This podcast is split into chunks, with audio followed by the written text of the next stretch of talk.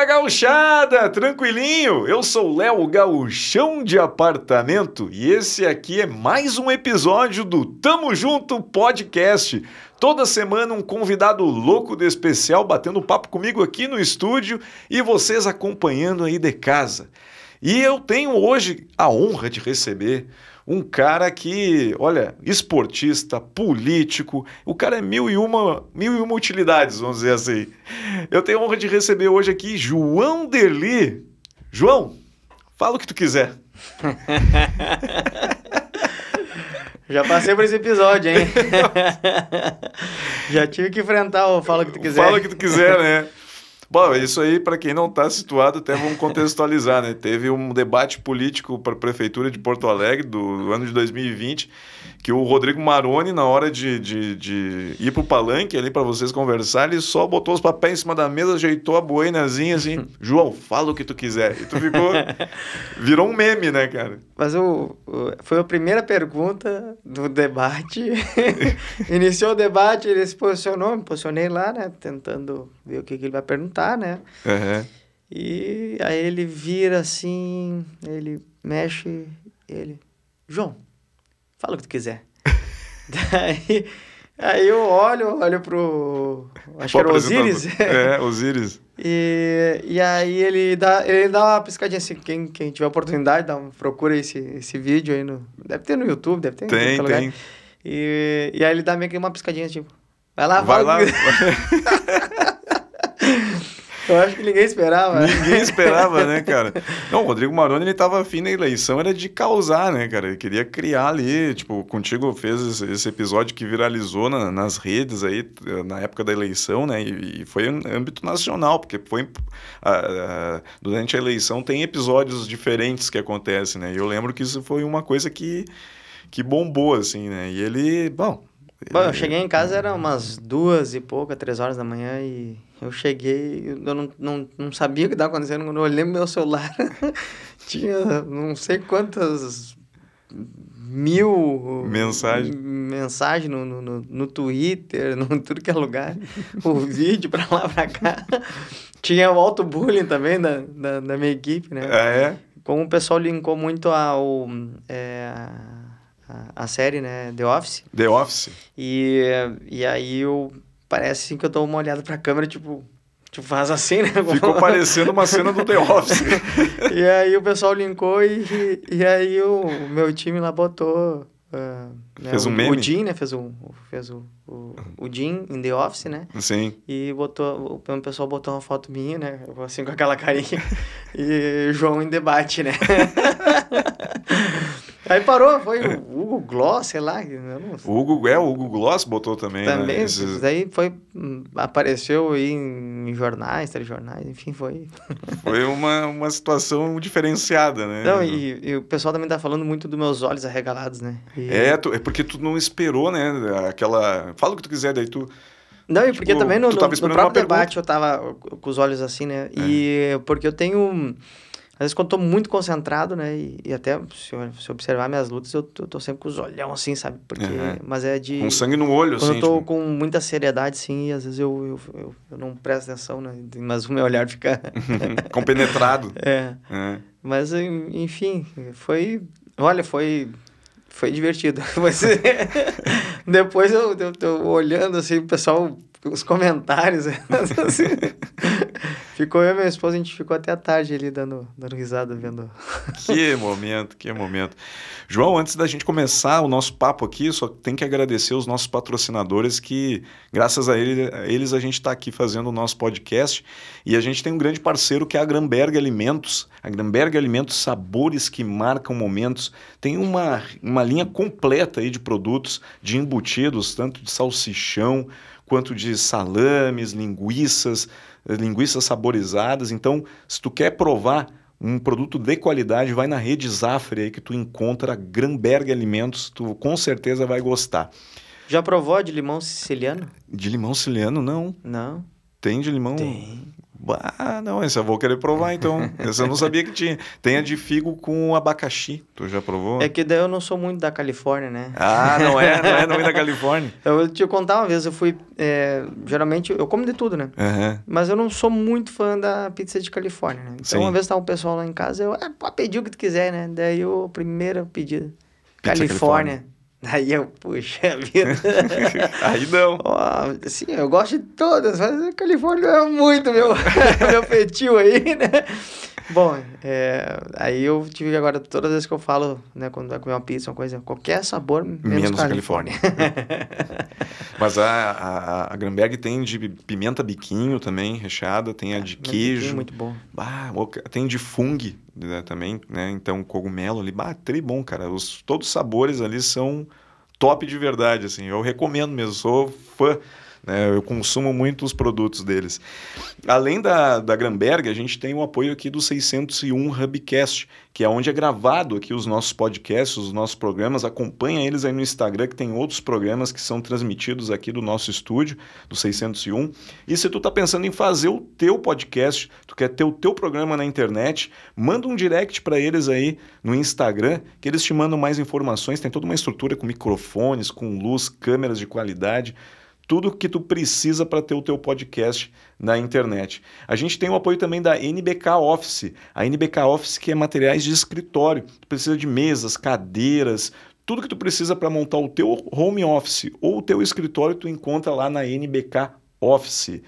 Além da NBK Office, temos também a Topping House, que a Topping House é top, é móveis e decorações. Está procurando sofá, cadeira, poltrona, estante, tá com uma ideia de um projeto para tua casa, para tua baia, vai lá na Topping House que tu vai ver a extrema qualidade dos produtos e tu encontra ela em cinco endereços em Porto Alegre, na região metropolitana. A, a Topping House está com a gente aqui no, no 601 e eu estava falando antes numa entrevista aqui do, do, do Rodízio Burger, que está com a gente desde o do princípio. O Rodízio Burger Pool é a primeira hamburgueria, rodízio de hambúrguer. Já tinha visto o rodízio de hambúrguer, João? É, hoje em dia tô, tem rodízio de tudo que é negócio. De tudo né? que é coisa, né? Esse é o primeiro de hambúrguer Pois do é. estado. Eles servem na mesa os hambúrgueres, tem vários sabores lá. Um Mas o hambúrguer- cara tem que fazer uma preparação antes, né? Tem. Pra Senão não ir, consegue- não não consegue provar tudo, cara. Porque, olha, é- ele é pequeno, né? Não é um hamburgão assim, ele é pequenininho para tu conseguir provar vários sabores. Mas é, cara, é tudo produto de alta qualidade. ali, Eles usam produtos bons, não é aqueles produtos ruins, assim, né? Que Uhum. tem alguns lugares que fazem para baratear preço. Eles não, eles fazem com produto bom, né? Qualidade assado na churrasqueira. Então, é um lugar legal para tu levar a tua mina aí, que quer fazer uma presa com a tua esposa aí, leva ela para jantar lá no Rodízio Burger lá e o cara também sai com a barriguinha bem Bem recheado. recheada, né? Vale a pena. E além da Rodízio Burger, a gente também tem a RJ Dil, que é ferragem para móveis, desde 1988 atendendo aos montadores de móveis, né, que precisam lá de puxador, dobradiças, roldanas, e para ti que quer dar uma renovada aí na tua casa, quer mudar um pouquinho os puxadores, alguma coisa para os teus móveis, vai lá na RJ Dil, que com certeza tu vai encontrar centenas de modelos aí diferentes para dar aquela renovada aí na tua casa. E esses são os parceiros do Tamo Junto Podcast. E hoje eu estou aqui com o João Derli, que é uma honra te receber, meu amigo. Muito obrigado novamente por estar aqui com a gente. E eu quero começar falando contigo sobre a tua carreira no judô, que foi onde tudo iniciou, né? É, tu sempre morou aqui em Porto Alegre, tu... e aí tu, eh, desde pequeno, tu, tu já iniciou no judô? Como é que foi a tua história?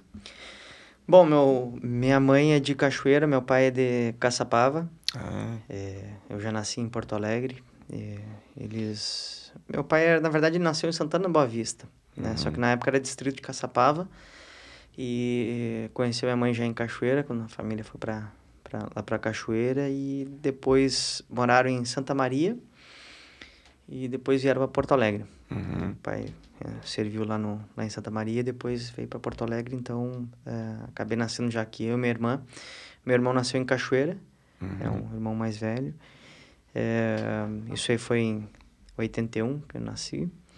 Depois é, passei minha passei minha infância, acho quase toda a minha a minha vida antes do casamento ali, eu passei me criei no, no Morro Santana, no pé Aham. do morro ali, é, na zona leste, né? É pertinho aqui do, do estúdio até, dá pra Mais ou menos É, perto. É. ah, não é tão longe assim. então foi eh, aí comecei eh, minha trajetória de vida, né? Me, me criando ali. Estudei no, no Rio Branco. Tinha duas escolas, ele tinha um, eh, a Escola Porto Alegre e, e o... Qualquer outra escola. Tinha duas escolas ali próximo de casa, mas a minha vizinha, ela trabalhava lá no, no Rio Branco. Aham. E ela acabou me, me eh, convidando, né, para poder eh, estudar lá no, lá no Rio Branco, né? Então, pegava lá o Morro Santana, descia lá na, lá na Protásio. E, e foi aí que, em 1988, surgiu o judô na escola, Na escola. na escola. Eh, nessa época, eu, eu, tava, eu era asmático, minha irmã é asmática e também estava sofrendo com, com as crises a- asmáticas. Uhum. E os médicos indicado meus pais fazer uma atividade física, mas achava eh, poderia ser natação ou judô, porque daí também porque eu era uma criança, tinha um pouquinho de energia, sabe? Não parava, né? Guri que não, não, não para quieto, Não né? para quieto. É E- espoleta, aquela que não para. Ah, né? Não era mal educado, mas, mas tinha muito, né? muita energia, né? Ahn, então, no início do ano letivo de 88, surgiu o judô lá na, na escola. E foi meu treinador aí durante toda a minha, minha trajetória de atleta. Uma coisa difícil de acontecer. Pois é. Geralmente a gente tem o treinador da, da iniciação e tem o treinador do, do alto rendimento. Uhum. E, então, vai tendo transição, às vezes tem até um, um intermediário ali num, num, quando tá entrando no rendimento. E eu tive um treinador aí do início ao final. né? Era jovem, né? Enfim, tudo convergindo para que eu pudesse conhecer esse esporte maravilhoso que é o judô. E aí tu começou ali na escola, no Rio Branco, a- as aulas de judô. E dali tu foi depois para Sojipa. Então, Não. ah, eu treinava na escola du- duas vezes na semana. Uhum. E então acho que deu uns. um, talvez uns três meses, dois meses, o, o meu professor ele começou a também me levar para treinar todos os dias daí da semana, ah, também na Sojipa. Então eu treinava dois dias na, na, na, na escola e três dias na Sojipa. Uhum. E só que essa, essa, tra, essa travessia aí era um pouquinho mais difícil, né? Então eu tinha Pois é. passagem, tinha gratuidade de passagem para até a escola, também para voltar. Mas eu tinha que pegar dois ônibus até a Sojipa. E esses dois ônibus daí não tinha dinheiro para poder pagar a passagem, passava abaixo da roleta, fazia amizade com, com o motorista, me deixava entrar pela, pela frente, né? Infelizmente foi o A maneira que tu encontrou de que eu conseguir. encontrei para poder me deslocar até lá, a Sojipa. Então foi bons anos da minha vida fazendo esse, esse caminho, né? Então pegava um, um ônibus ali do Rio Branco até o Santo Inês, é, Uhum. do Santo Inês, que é o antigo Hits. Não sei se você recorda do, Hum, Não. do, do- Eu sou da mesma época que tu, mas não me recordo ali. né? É, É. Não, tu tá bem mais velho que eu, né? Não, não. Somos contemporâneos. eu Não, não acho, que, a- acho que a vida te judiou mais a, que eu, então. a vida judiou bastante de mim. Sacanagem, né? Né? Eu tu, é- tu é um pouco, bem pouquinho mais velho que eu só. É. É. Tu é de 81 de... 8-1. 81, puxa vida. Só que tu é de junho e eu sou de outubro. Ah, Eu tô é. judiado. É. Eu confesso, tô judiado. Não, mas eu também não, não engano mais, né? Eu É. fazia piadinha aquela que, ah, eu tenho 20 anos, né? É. Daí eu já tinha muito mais de judô, né? Sim. Daí agora eu falo que eu tenho 30 anos, o pessoal já olha, eu Já- já tô com 30, né? 30. Então, o pessoal já tá me olhando atravessado, né? Não dá Agora nem pra já brincar lá dos 20, né? Agora tu já tá nos enta, tu já tá nos 40. É, entrou, depois não sai mais, Agora né? tudo entra, entra. 40, 50, 60, 70. Não sai mais, Não né? sai mais. Eu, eu vou entrar. ainda. Mês que vem já é comigo também. Aí já não tem mais volta. Não tem volta. E aí tu eh, deu o teu jeito, foi pra Sojipa, conseguiu treinar lá. E, e, obviamente tu teve um destaque lá dentro do, do- dos treinos lá, o pessoal viu que tu poderia competir em, em competições nacionais ali. Como, como é que foi isso até chegar ao internacional, onde tu também foi tu, dentro da categoria sênior, acho que tu foi o cam- campeão mundial, né? Uhum, uhum. Bom, é, acho que vamos tentar pegar todos os passos aí dessa trajetória. É, Então, nesse ano de 88 foi que, que iniciei. Hum, é, já logo na primeira competição, eu venci todas as lutas por, por Ipom, rapidinho, né? Foi pegar no Boa. kimono e jogava o- os meus adversários. E o tem um episódio... é quando cai de, de, costas, de costas. perfeitamente, uhum. né? com, com, velocidade.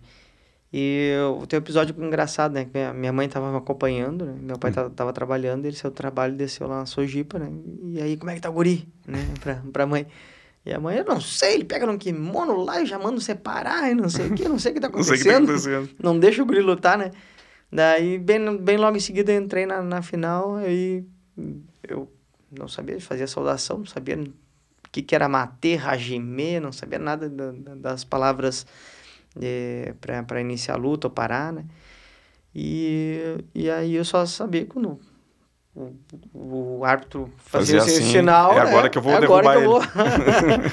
agora eu ia lá pegar no pescoço e derrubava, né? Aí eu fui lá, derrubei o, o adversário e aí, aí minha mãe, tu viu? Olha aí, ó.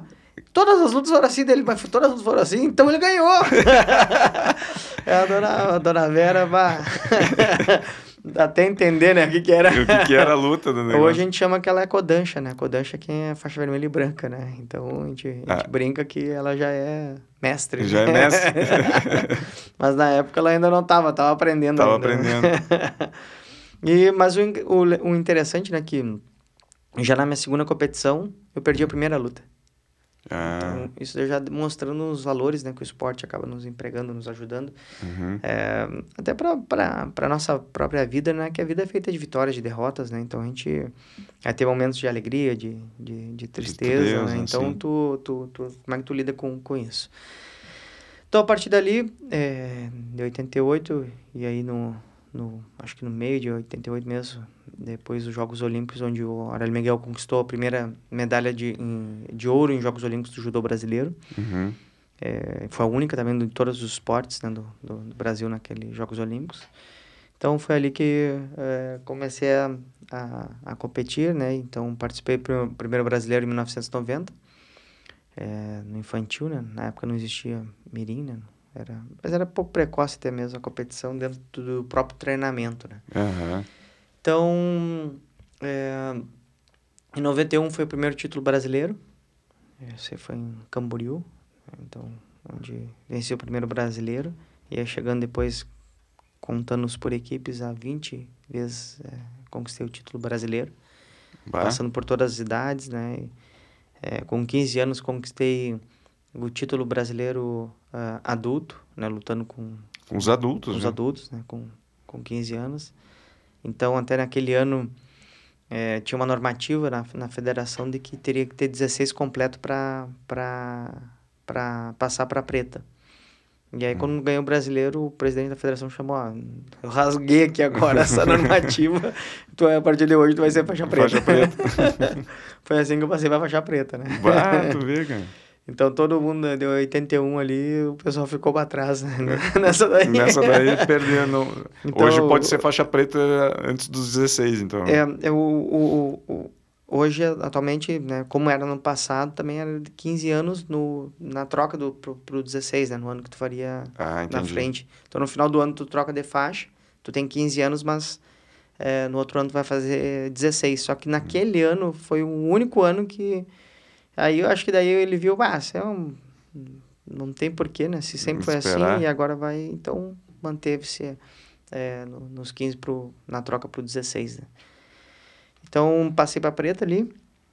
Eu acho que um grande divisor de águas, né? Claro, passei por diversas competições, né? A gente foi subindo, uh, estadual, municipal, enfim. Uhum. Mas acho que um grande divisor de águas foi uma competição é, que eu fui para a Europa, eu fui para a Itália. E aí, nós, nessa competição, eu tinha uns 17, 16, 17 anos. É, tive experiência, claro, de sul-americano, pan-americano, daí já tá próximo do, dos ídolos do, do judô nacional. E então cheguei é, nessa competição na Itália, é, perdi uma. Eram duas competições, né? Chamava Guido Siene e Tretorre. Guido Siene era um rapaz que foi judoca, o pai dele ele teve uma, uma doença e faleceu. E o pai dele fez, uh, acho que 30 e poucas edições, né? A idade que ele tinha na época, né? Da, é, do campeonato desse com campeonato o nome do filho dele. Ciene, né? Uhum. E era uma competição bem legal, né? E, e divertida. E depois tinha o, outra competição tradicional que era o Tretorre.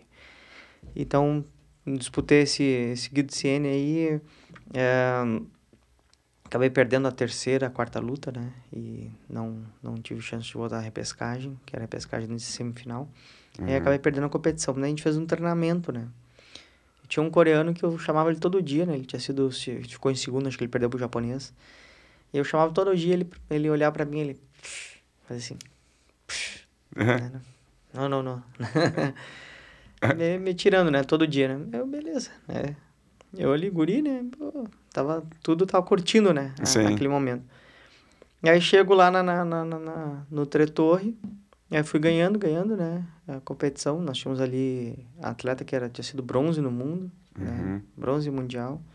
Uh, tinha um cubano que também que depois venceu meu maior adversário. E fui passando e na semifinal peguei o coreano. O coreano. e aí? E aí o coreano iniciou a luta, o coreano já pá, marcou o vazar em mim, me marcou um ponto, né? E aí eu, poxa vida, né? Daí eu fui pra cima dele, né? Com aquele ímpeto, né? Pá, pá, pá, pá, pá. Faltando uns 20 segundos, aí joguei o coreano de vazare. Empatei a luta. Né? Empatou né? a luta. Nessa época não tinha gol de score, né? Então terminava empatado, os árbitros decidiam quem vencia. Então, como eu marquei o ponto no final e estava superior a ele, então provavelmente venceria a luta no, no, no na bandeira. Uhum. Não é que faltando uns 10 segundos ele marca mais um ponto. Eu tô um Wilco. e aí, né, talvez um Joseph Klimber né, não, não, não desistiu, né? não desistiu.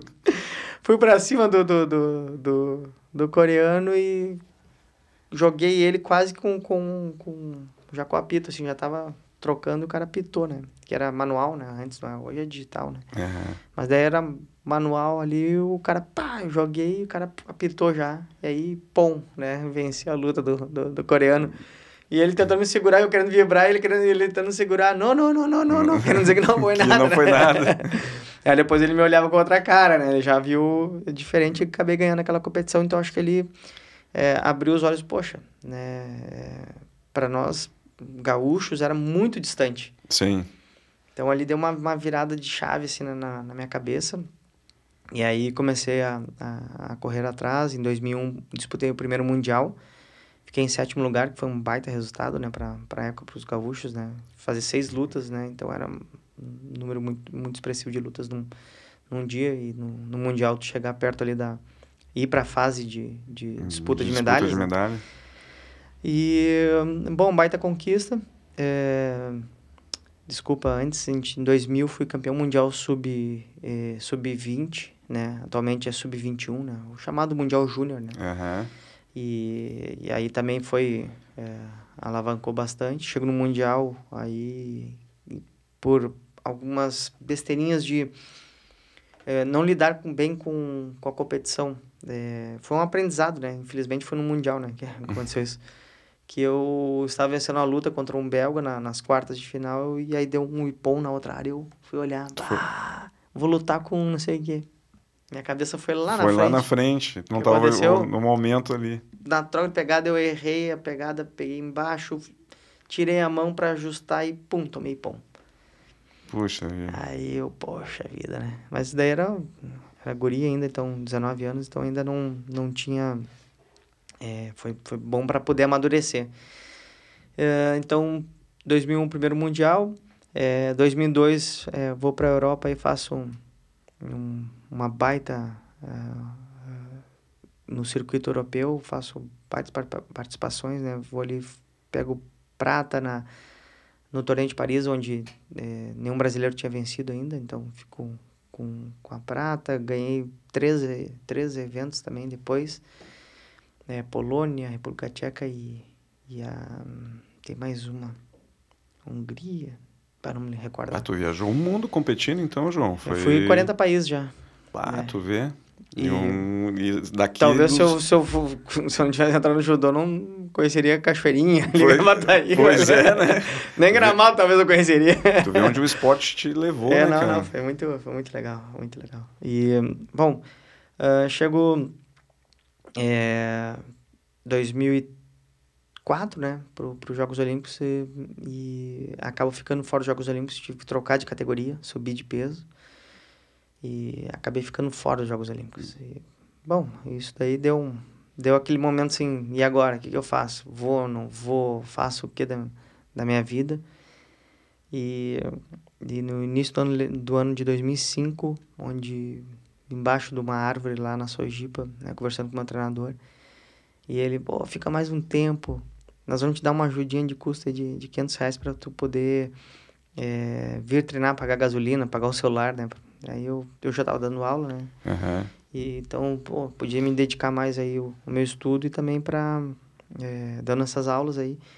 E eu falei, aí eu olhei bem assim, eu, tá, vamos mais um ano, né? E aí fui passando seletivos dentro do Brasil, fui vencendo, fui ganhando. Chego no Mundial e me torno o primeiro, primeiro brasileiro a ser campeão mundial de judô. Tu vê, cara, tá, é. como deu uma virada, né? De um ano pro outro, tu persistiu, lutou, tava com dificuldade até financeira, né? Sim, sim. É uma e, família simples, né? É. Então, e aí tu foi lá, lutou com garra e tudo e, e ele trouxe esse título. que coisa, parabéns, cara. Foi é, uma... não, foi... Imagina, tu imaginar, como eu falei, não, um gaúcho pudesse vencer um, um japonês. Na, Inimaginável. Na final foi um japonês. Imagina na final do Mundial contra o japonês que era campeão olímpico, que ganhava de todo mundo, vencia todo mundo por ipom. então. É. É, é, as fichas estavam contra ti, né? Tudo, tudo contra, tudo, né? Tudo. Mas foi um Mundial, venci um húngaro que tem. Ele teve quatro medalhas em mundiais, duas medalhas olímpicas Venci o cubano, que também tem quatro medalhas mundiais, duas olímpicas. que é mais que eu venci? É, o japonês, né? E tem um georgiano que eu venci na semifinal que depois foi preso, né? Eu vou dizer um negócio, graças a Deus que ele foi preso, porque, meu Deus, o cara era um, um muito forte, um dos caras... Ah, é? É. Mas ele foi preso por, por, pelo quê? Mas ele foi preso lá no país dele, parece que matou o sogro, né? que coisa. O cara era bicho ruim, né? Ele era ruim. Vai, era, ele falou, era forte, ainda bem que. Não, não, eu falei, olha, ainda bem que você parou de, de competir. Né? Caramba, velho. É, mas da Georgia sempre vai ter, sempre vai ter um atleta duríssimo, né? Então, é, depois o cara que veio, o Zazá também, que o pessoal apelidou até que ele é meu irmão, porque a gente era parecido, assim, né? Ah, é? meu irmão. É, e, então, ainda fui escolhido o melhor atleta do, do, do judô. Do judô. É, então, imagina o bola de ouro do, do, do futebol e o, o ano passado foi o Lewandowski, né? Não tô por fora, não é, sei dizer. o Lewandowski eu fui do, do judô. Tu foi né? do judô. que é, momento. Então, sensacional, né? Ter essa experiência. É, depois conquistei em 2006 mais um título inédito, que foi o, a Supercopa do Mundo Paris, que é aquela, aquela, aquela competição de Paris que eu tinha ficado em segundo lugar e acabei é, conquistando o primeiro brasileiro também a conquistar essa, esse título. Esse título. E depois me torno o primeiro atleta da América Latina a ser bicampeão mundial de judô. Nos Jogos Olímpicos? Não, no Mundial no, no, de 2007. Mundial. Ah. O Mundial era realizado a cada dois anos. Então, lutei em 2001. 2013 eu fui cortado da seleção. Não lutei. Uhum. Aí, 2005 fui campeão mundial. E 2007... 2007 de novo. De novo. Bicampeão. Aí me torno bicampeão mundial. É um mundial um pouco diferente. Porque no primeiro eu venci quase todas as lutas por Ipom. Uhum. No segundo mundial eu, eu fui três lutas no Golden Score. Golden Score, né, para quem não, não sabe, é quando a luta termina empatada, né, aquele que marca o primeiro, primeiro ponto vence a luta, né, por isso que é o ponto de ouro, né. Uhum. E, e tô dando uma usada aqui, não, pode, vai vazar tudo no áudio aí. Aqui o cara não pode nem. Até a respiração. É, capta, né? O, Pô, o microfone, é fera aqui. é, o estúdio aqui tem. É, no alto nível. É, se eu coçar a barba aqui já dá o barulho no dá microfone. Dá o barulho cortando, é. coçando a barba. É. Né? Eu também, eu mexi aqui, eu senti o. o, o captou aqui no, no, no fone. Então, é, três, das seis lutas, é, três lutas foram no Golden Score. Inclusive, no segundo mundial, isso. Isso. Inclusive a semifinal e a final. Imagina que emoção, Imagina. né? Foi sensacional, foi a, a quinta audiência da televisão brasileira. Né? Eu tinha um patrocínio já nessa época, né? quando uhum. conquistei o primeiro título, aí consegui patrocínios. Sim. E o interessante é que na né, conquista desses patrocínios a gente conseguiu é, eu trouxe para o clube também. Ah, tu não trouxe só pra ti, tu trouxe pro, pro O clube que, que- tava te apoiando. Acho que a grande sacada que a gente teve foi. É, bom, conquistei o título, né? Ah, foi. Sei lá, um tiro no escuro, né? Uhum. Beleza, mas daqui pra frente as coisas vão ser mais difíceis. Por quê? Conquistar já é muito difícil, mas manter É, é bem mais difícil. Então, o que que a gente podia fazer? Era a gente é, fortalecer o grupo, ter uma equipe multidisciplinar e também aquele cara que caía para mim todo dia, né? É, e aí nós não ganhávamos nada, né? Aí daqui a pouco eu tô ganhando dinheiro. Daí ele, vai, eu não vou lá treinar lá pra cair pro João, né? Ele tá ganhando dinheiro, eu não. sim. E aí daqui a pouco tu tem uma ajuda de custos, né, pro pessoal, o pessoal acaba aí e foi o que aconteceu, né? E aí no início de 2006 a gente conseguiu reforçar o time com o Thiago Camilo e o irmão dele. Aí a Mayra Guiar tava vindo, né? Tá na minha prepa- preparação lá para 2005. É, a gente tinha a Mayra Guiar, a irmã dela que era faixa laranja, né? E mais uma sensei que tinha 40 anos, né? 40 anos agora eu fiquei pensando, pô, eu achei novinho, tô me achando novinho ainda, eu me acho que guri.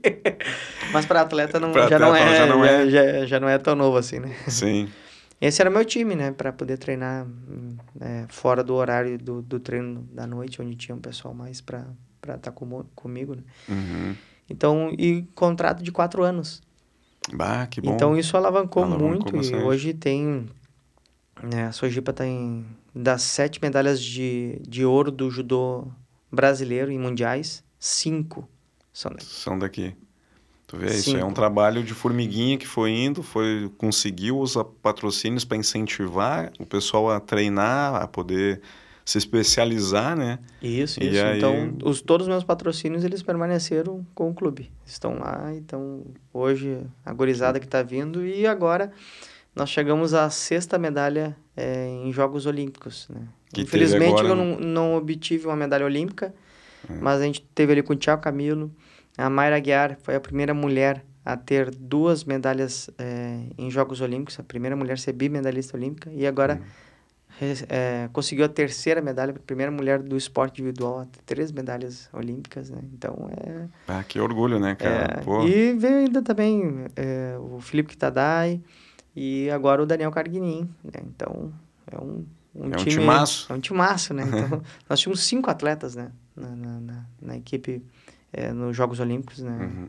A segunda maior equi eh, equipe, então se consolidou, né? Então, vendo o trabalho consolidado, tu vê que tu fez parte nisso, né? Uhum. E sempre valorizando aquele passado.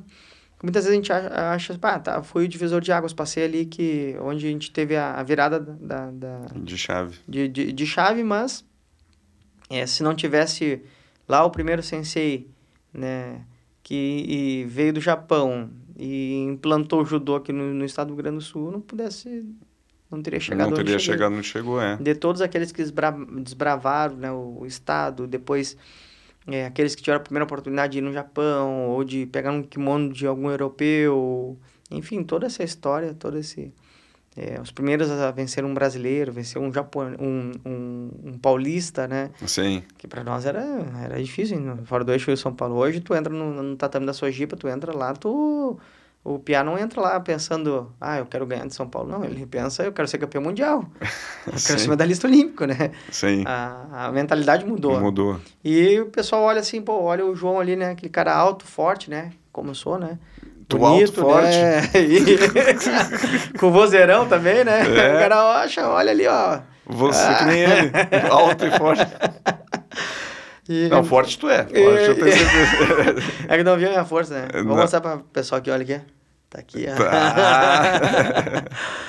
e, então, é, o pessoal entra ali a gorizada já...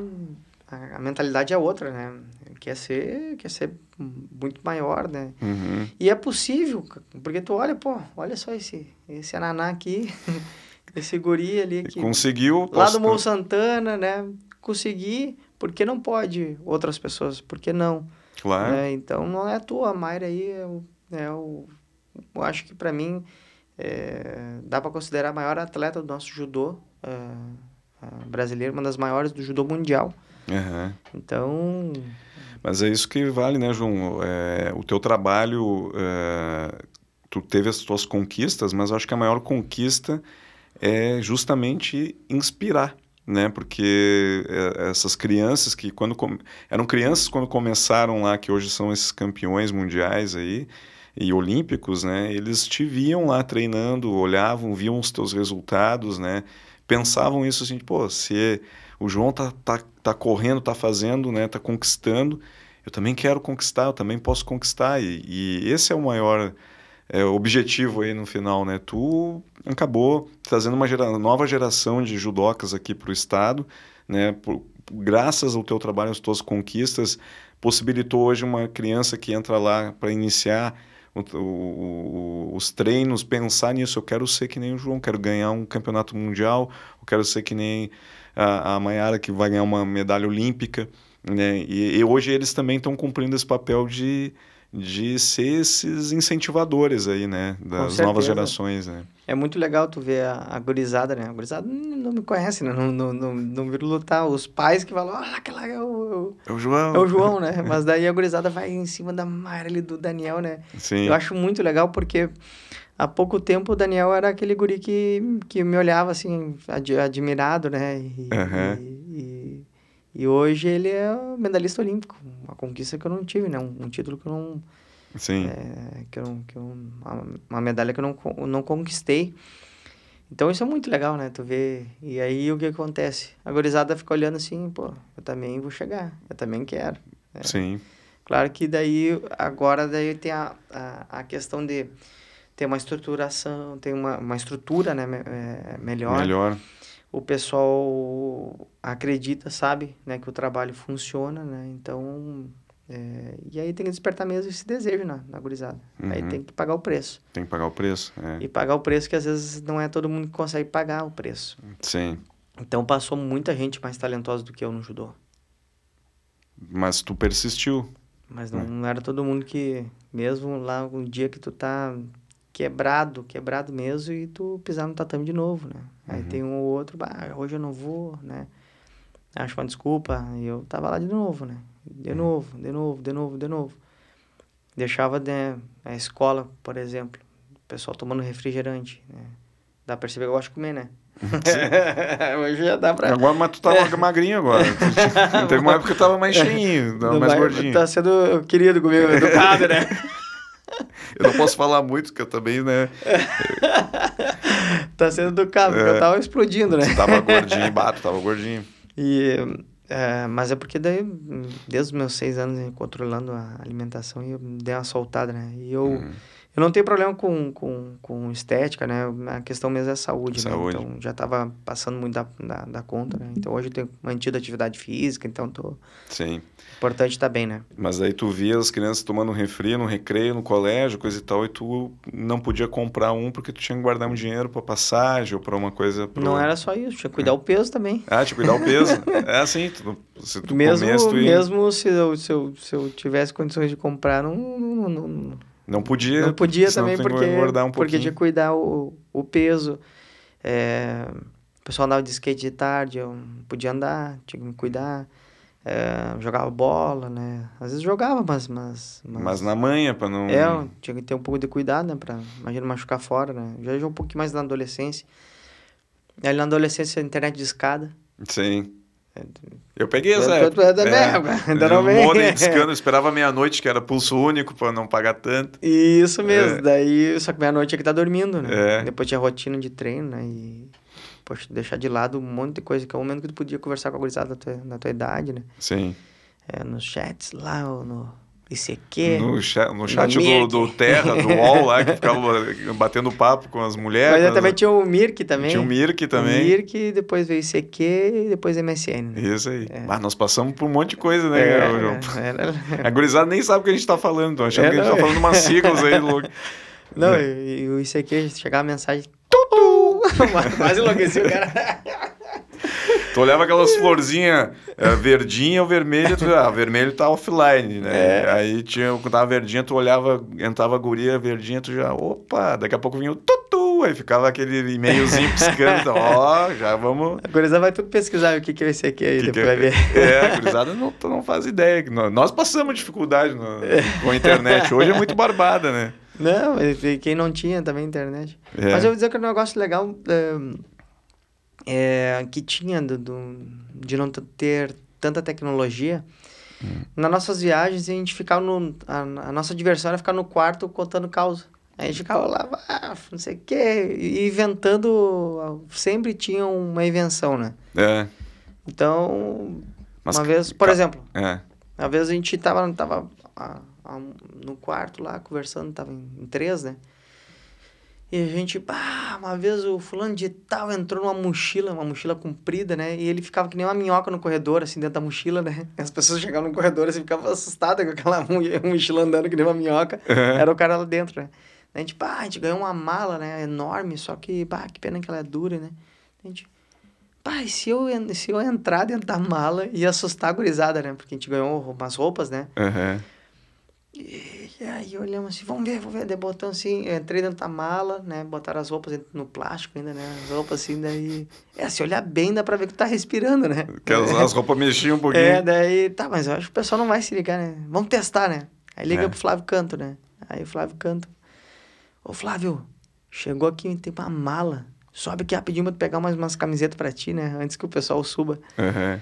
Dava 10 segundos, tem, tem, na campainha do quarto. Né? Ganhar roupa de e graça. aí eu tô lá, né? e os dois sem vergonha ficavam lá vestindo, né? Não, acho que isso aqui vai ficar bonitinho, não sei o que, né? aí o cara entrava e ele, ô, Flávio, o cara, como é que é essa parada aí e tal? Daí, não, não, ó, pode pegar ali, ó. Pega ali, mas não, pega muito, pega umas 4, 5 só. É. Daí o cara, ah, beleza. Quando o cara encostava, eu senti o plástico, eu saí de dentro e ah, dava um mel assim, cara, os caras. Um cagaço. Mas se pegasse alguém Com problema com problema cardíaco, já tinha ido, tinha né? ido. Bom, foi, foi, né? Gente, bah, daí quem era pego, né? Ficava lá pra assistir os outros. assistir né? os outros. No, no- final já tinha uns 50 caras dentro do, do quarto, assim. Todo mundo assim, ah, fazendo de coisa, ah, vestido assim, já se rindo né, por dentro e eu lá dentro. Aí o melhor foi o final, né? Que é, teve uma categoria que teve a, a, a- uma atleta titular, ela machucou, não pôde ir, então foi a reserva. Uhum. E a reserva não, não tinha recebido roupa ainda. Então, bah, daí chegou lá, daí chegou três gurias, né? Era um quarto inteiro. E as três chegaram e ela chegou com a mochilinha pra botar as roupas, né? Ela achando, ah, agora eu vou ganhar Vou umas ganhar roupas. né?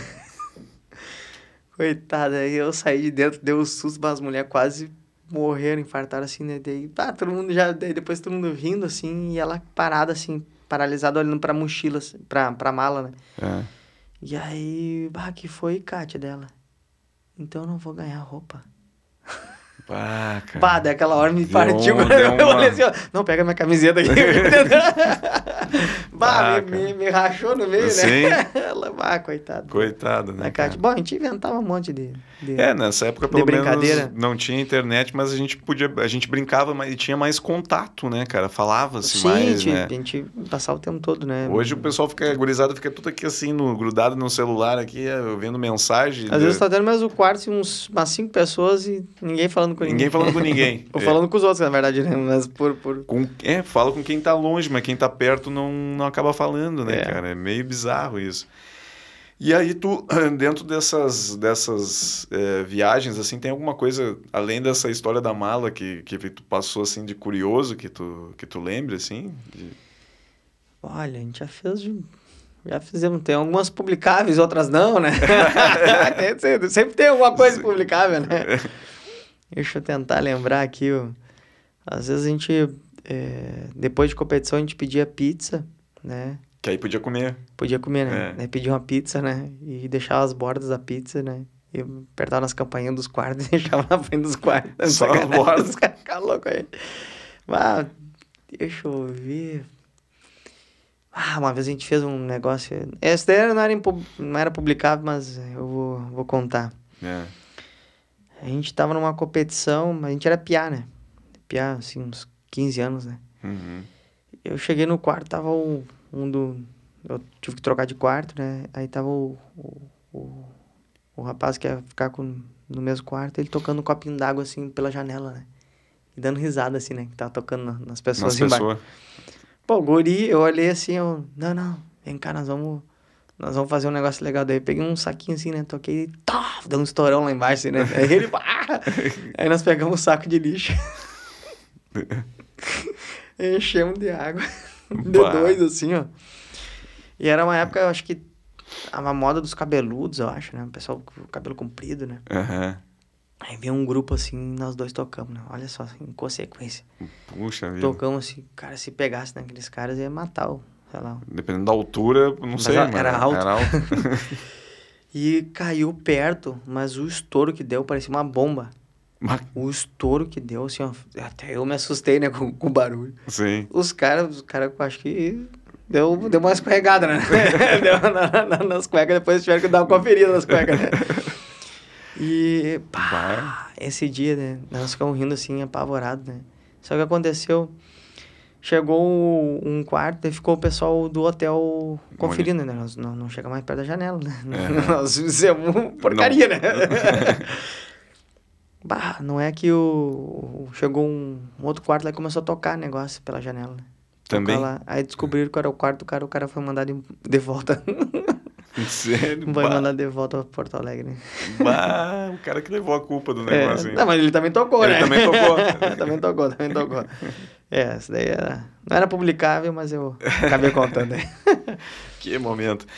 E, João, ahn, depois da tua carreira de, de- como judoca, né, tu, tu teve que fazer duas cirurgias no joelho, né? Aí tu parou com a... Uma das coisas que abreviou a minha, a minha vida de atleta foi é, um ciclo vicioso de, de, de, de lesões. Aham, Então, eu, na primeira lesão que eu tive no, no ligamento do cruzado anterior do joelho esquerdo, é, isso aí foi em 2007, no início de 2007. Então, eu falei, faço cirurgia, né? Se eu fizer cirurgia, eu tô fora dos Jogos Pan- Pan-Americanos e do, e do Mundial que é defender o título.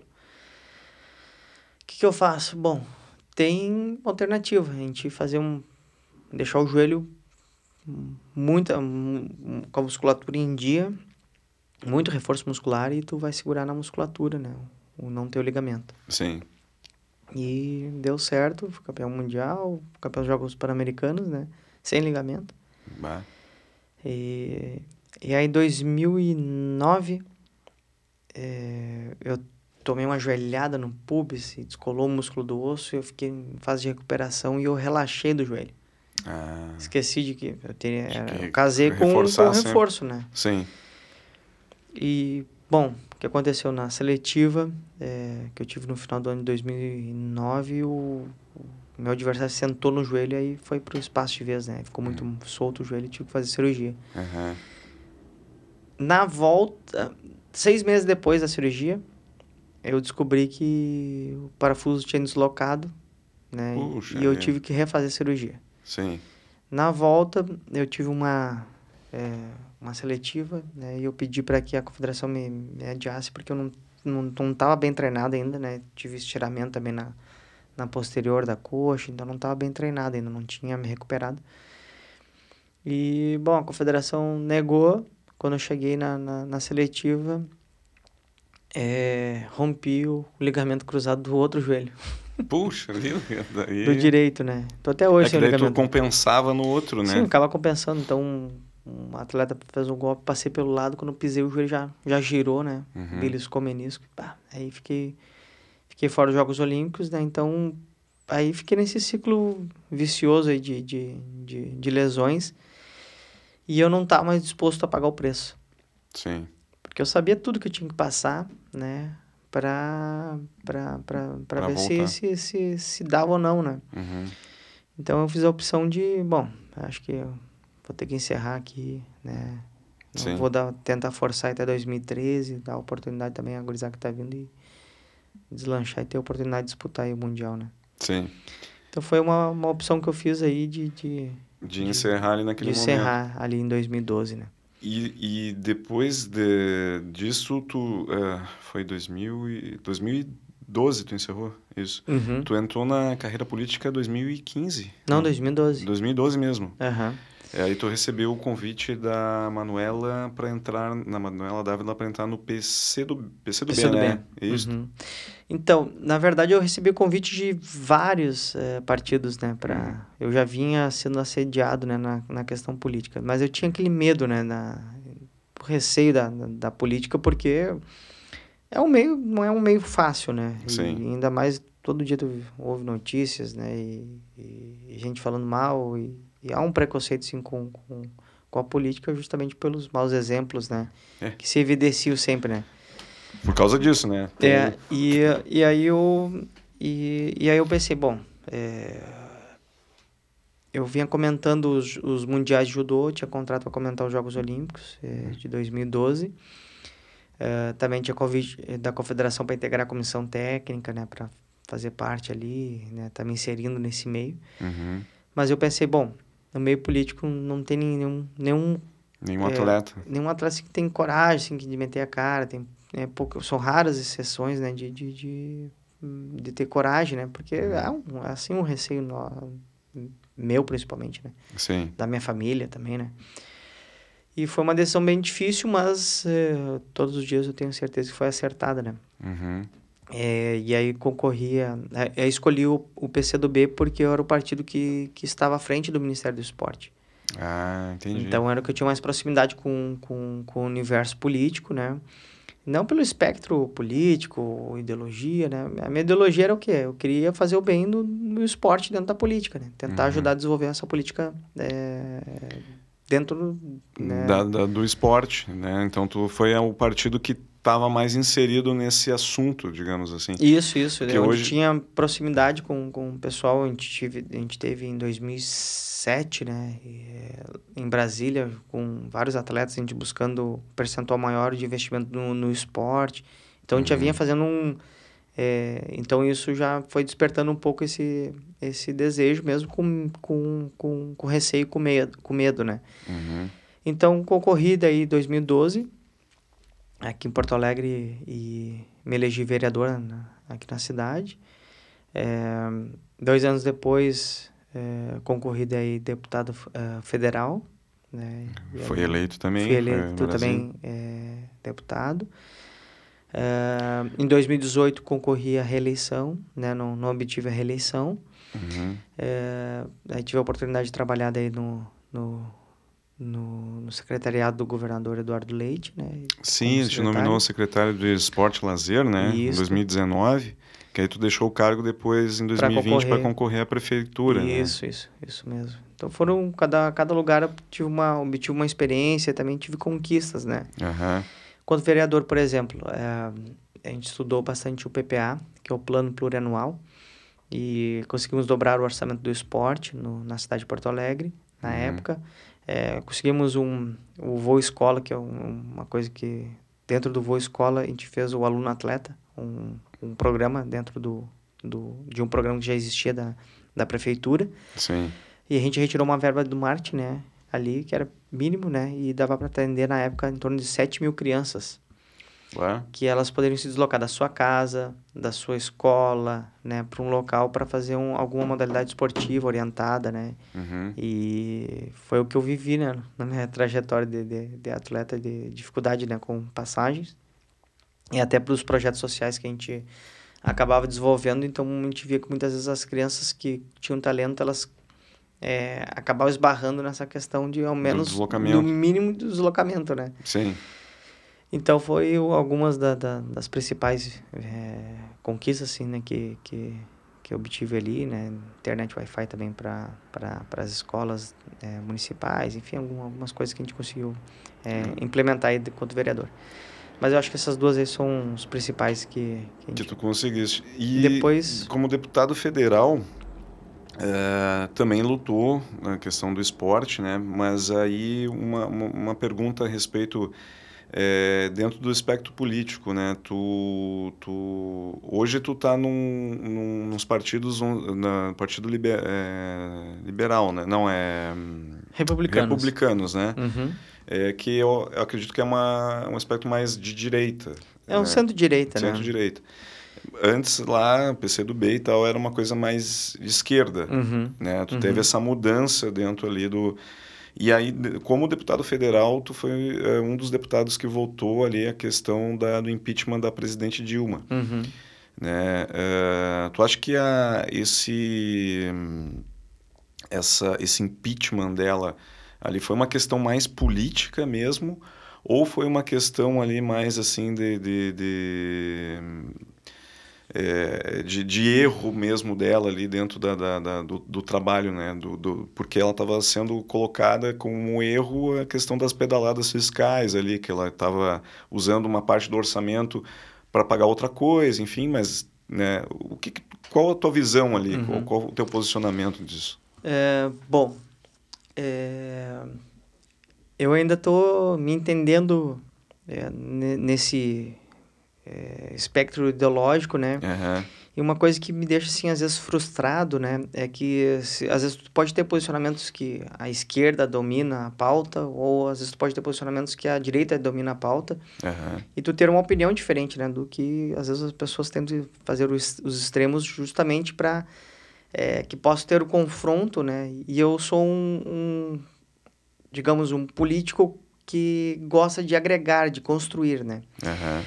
Então foi uma legislatura extremamente difícil. Imagina, a gente lidou com o processo de impeachment da presidente, nós tivemos a cassação do presidente da Câmara uhum. e nós tivemos, é, que foi inédito, a, a, aceitar ou não a, a denúncia ao presidente, né, que, que eh, virou presidente, Michel né, que era Temer. Michel Temer, né? Então foi uma legislatura praticamente de, de é, praticamente um de confrontos, né? bem histórico da nossa do nosso país, né? Então, eu não gostaria de ter nenhum momento ter vivenciado ou ter participado, né, de, desse, de, de, de tudo isso, né? Uhum. É, o que teve é, lá em Brasília, meu sentimento, né? É de que teve de tudo mesmo. Teve gente que é, é, votou aleatoriamente, teve gente que teve acordos, né? E teve gente que votou conforme a sua consciência, né? E, É. e eu tô encaixado nessa daí que votou conforme a sua consciência. É, porque se tu tem um crime de, um, um- de responsabilidade, isso não quer dizer que tu é uma pessoa corrupta. Eu não tô afirmando Uhum. assim como algumas pessoas, ah, tá, a Dilma é, é ladra, é, enfim, Aham. é, o que o pessoal ah, acaba falando, né? Eu, eu acho que quando parte pro, pro, pra questão pessoal, ela é, tu acaba quebrando, né, o, o- justamente o que nós estamos fazendo lá, que é o trabalho de avaliação é, ser mais técnico possível, né? O que, que seria a pedalada, né? A pedalada é tu re- retirar recursos, né, para aplicar em outras áreas, Uhum. eh, sem autorização e pegando empréstimos para cobrir esse, esse rombo e aí começa a virar uma, uma pedalada, né? Vai virando um, um Uhum. rombo, ou uma bola de neve, né? Então, Sim. que era chamada eh, a pedalada, né? Eh, com a desculpa era para manter as pautas sociais, né? Mas só que tu vai ver lá no... Colocaram na- pro Bolsa Família. exclu- mas eh, aí tu olha lá. Deus, não me lembro agora de cabeça, posso estar falando uma besteira aqui, mas em torno de, sei lá, de não sei quantos bilhões, era milhões, era, era poucos milhões que eram para mesmo para a política social, né? Aham. Ah, e isso, né, é sim crime de responsabilidade, né? Ah, mas alguém já aplicou, já fez, né? Mas é que ninguém teve... eh, Uhum. Não entraram, né? Com, com, com, com o pedido, não teve avaliação. E aí, o que acontece? E aí, por isso, muita gente diz que foi uma avaliação simplesmente política, né? É. Claro que é um instrumento político, ela, senão não, não existiria né, esse, esse processo de, de, de, de impeachment, né? Mas a minha avaliação foi, ela foi, tentei ser mais técnico possível, Técnico né? Possível. Avaliando, né, eh, todos esses, eh, esses aspectos, né? E claro que a Câmara, ela, ela só tem adi admissibilidade, ela não tem o, o, o direito direto de, de, de impeachment, tanto é que passa pelo Senado, e o Senado que, que, que defere ou não, né? Sim. E, e então, ah, na, até um, um argumento, conversando muito com, com, com alguns advogados, alguns juristas, né? E, e aí uma, uma teoria, né? Na dissimilabilidade pró ah, acusação, né? Ah, agora, no mérito, pró réu, né? Então, Uhum. na dúvida, né? Quando Sim, há, se- há, há se alguma dúvida, né? Ainda se tivesse alguma dúvida, né? Ainda teria que aceitar na, na dissimilabilidade, deveria aceitar para uh, para transcorrer né, o processo e, e, e a, ali uh, ter uma avaliação mais profunda que era no, no Senado. Né? Sim. Eu, eu, eu não entendo muito de política, né? E não defendo político nenhum, porque eu, eu acho que, né, vou ser bem sincero, assim, é um, é um assunto que é, divide muito a população hoje e as pessoas não pensam muito que... Até familiares. Até hoje, familiares, né? Hoje é um, tu, um negócio é o cara brigar por, com por... um familiar, com uma pessoa que tu nunca viu na vida, de, só porque... Eu... Porque é o político que representa a minha... Mas imagina no meu caso, um dia tu é atleta, todo mundo gosta de ti. Uhum. Torce por ti, né? Aí o dia tu escolhe um partido, já tem gente que te odeia. Te odeia. Só... Te odeia. Não é que não deixa de, de torcer pra ti. A pessoa te odeia. Ela não...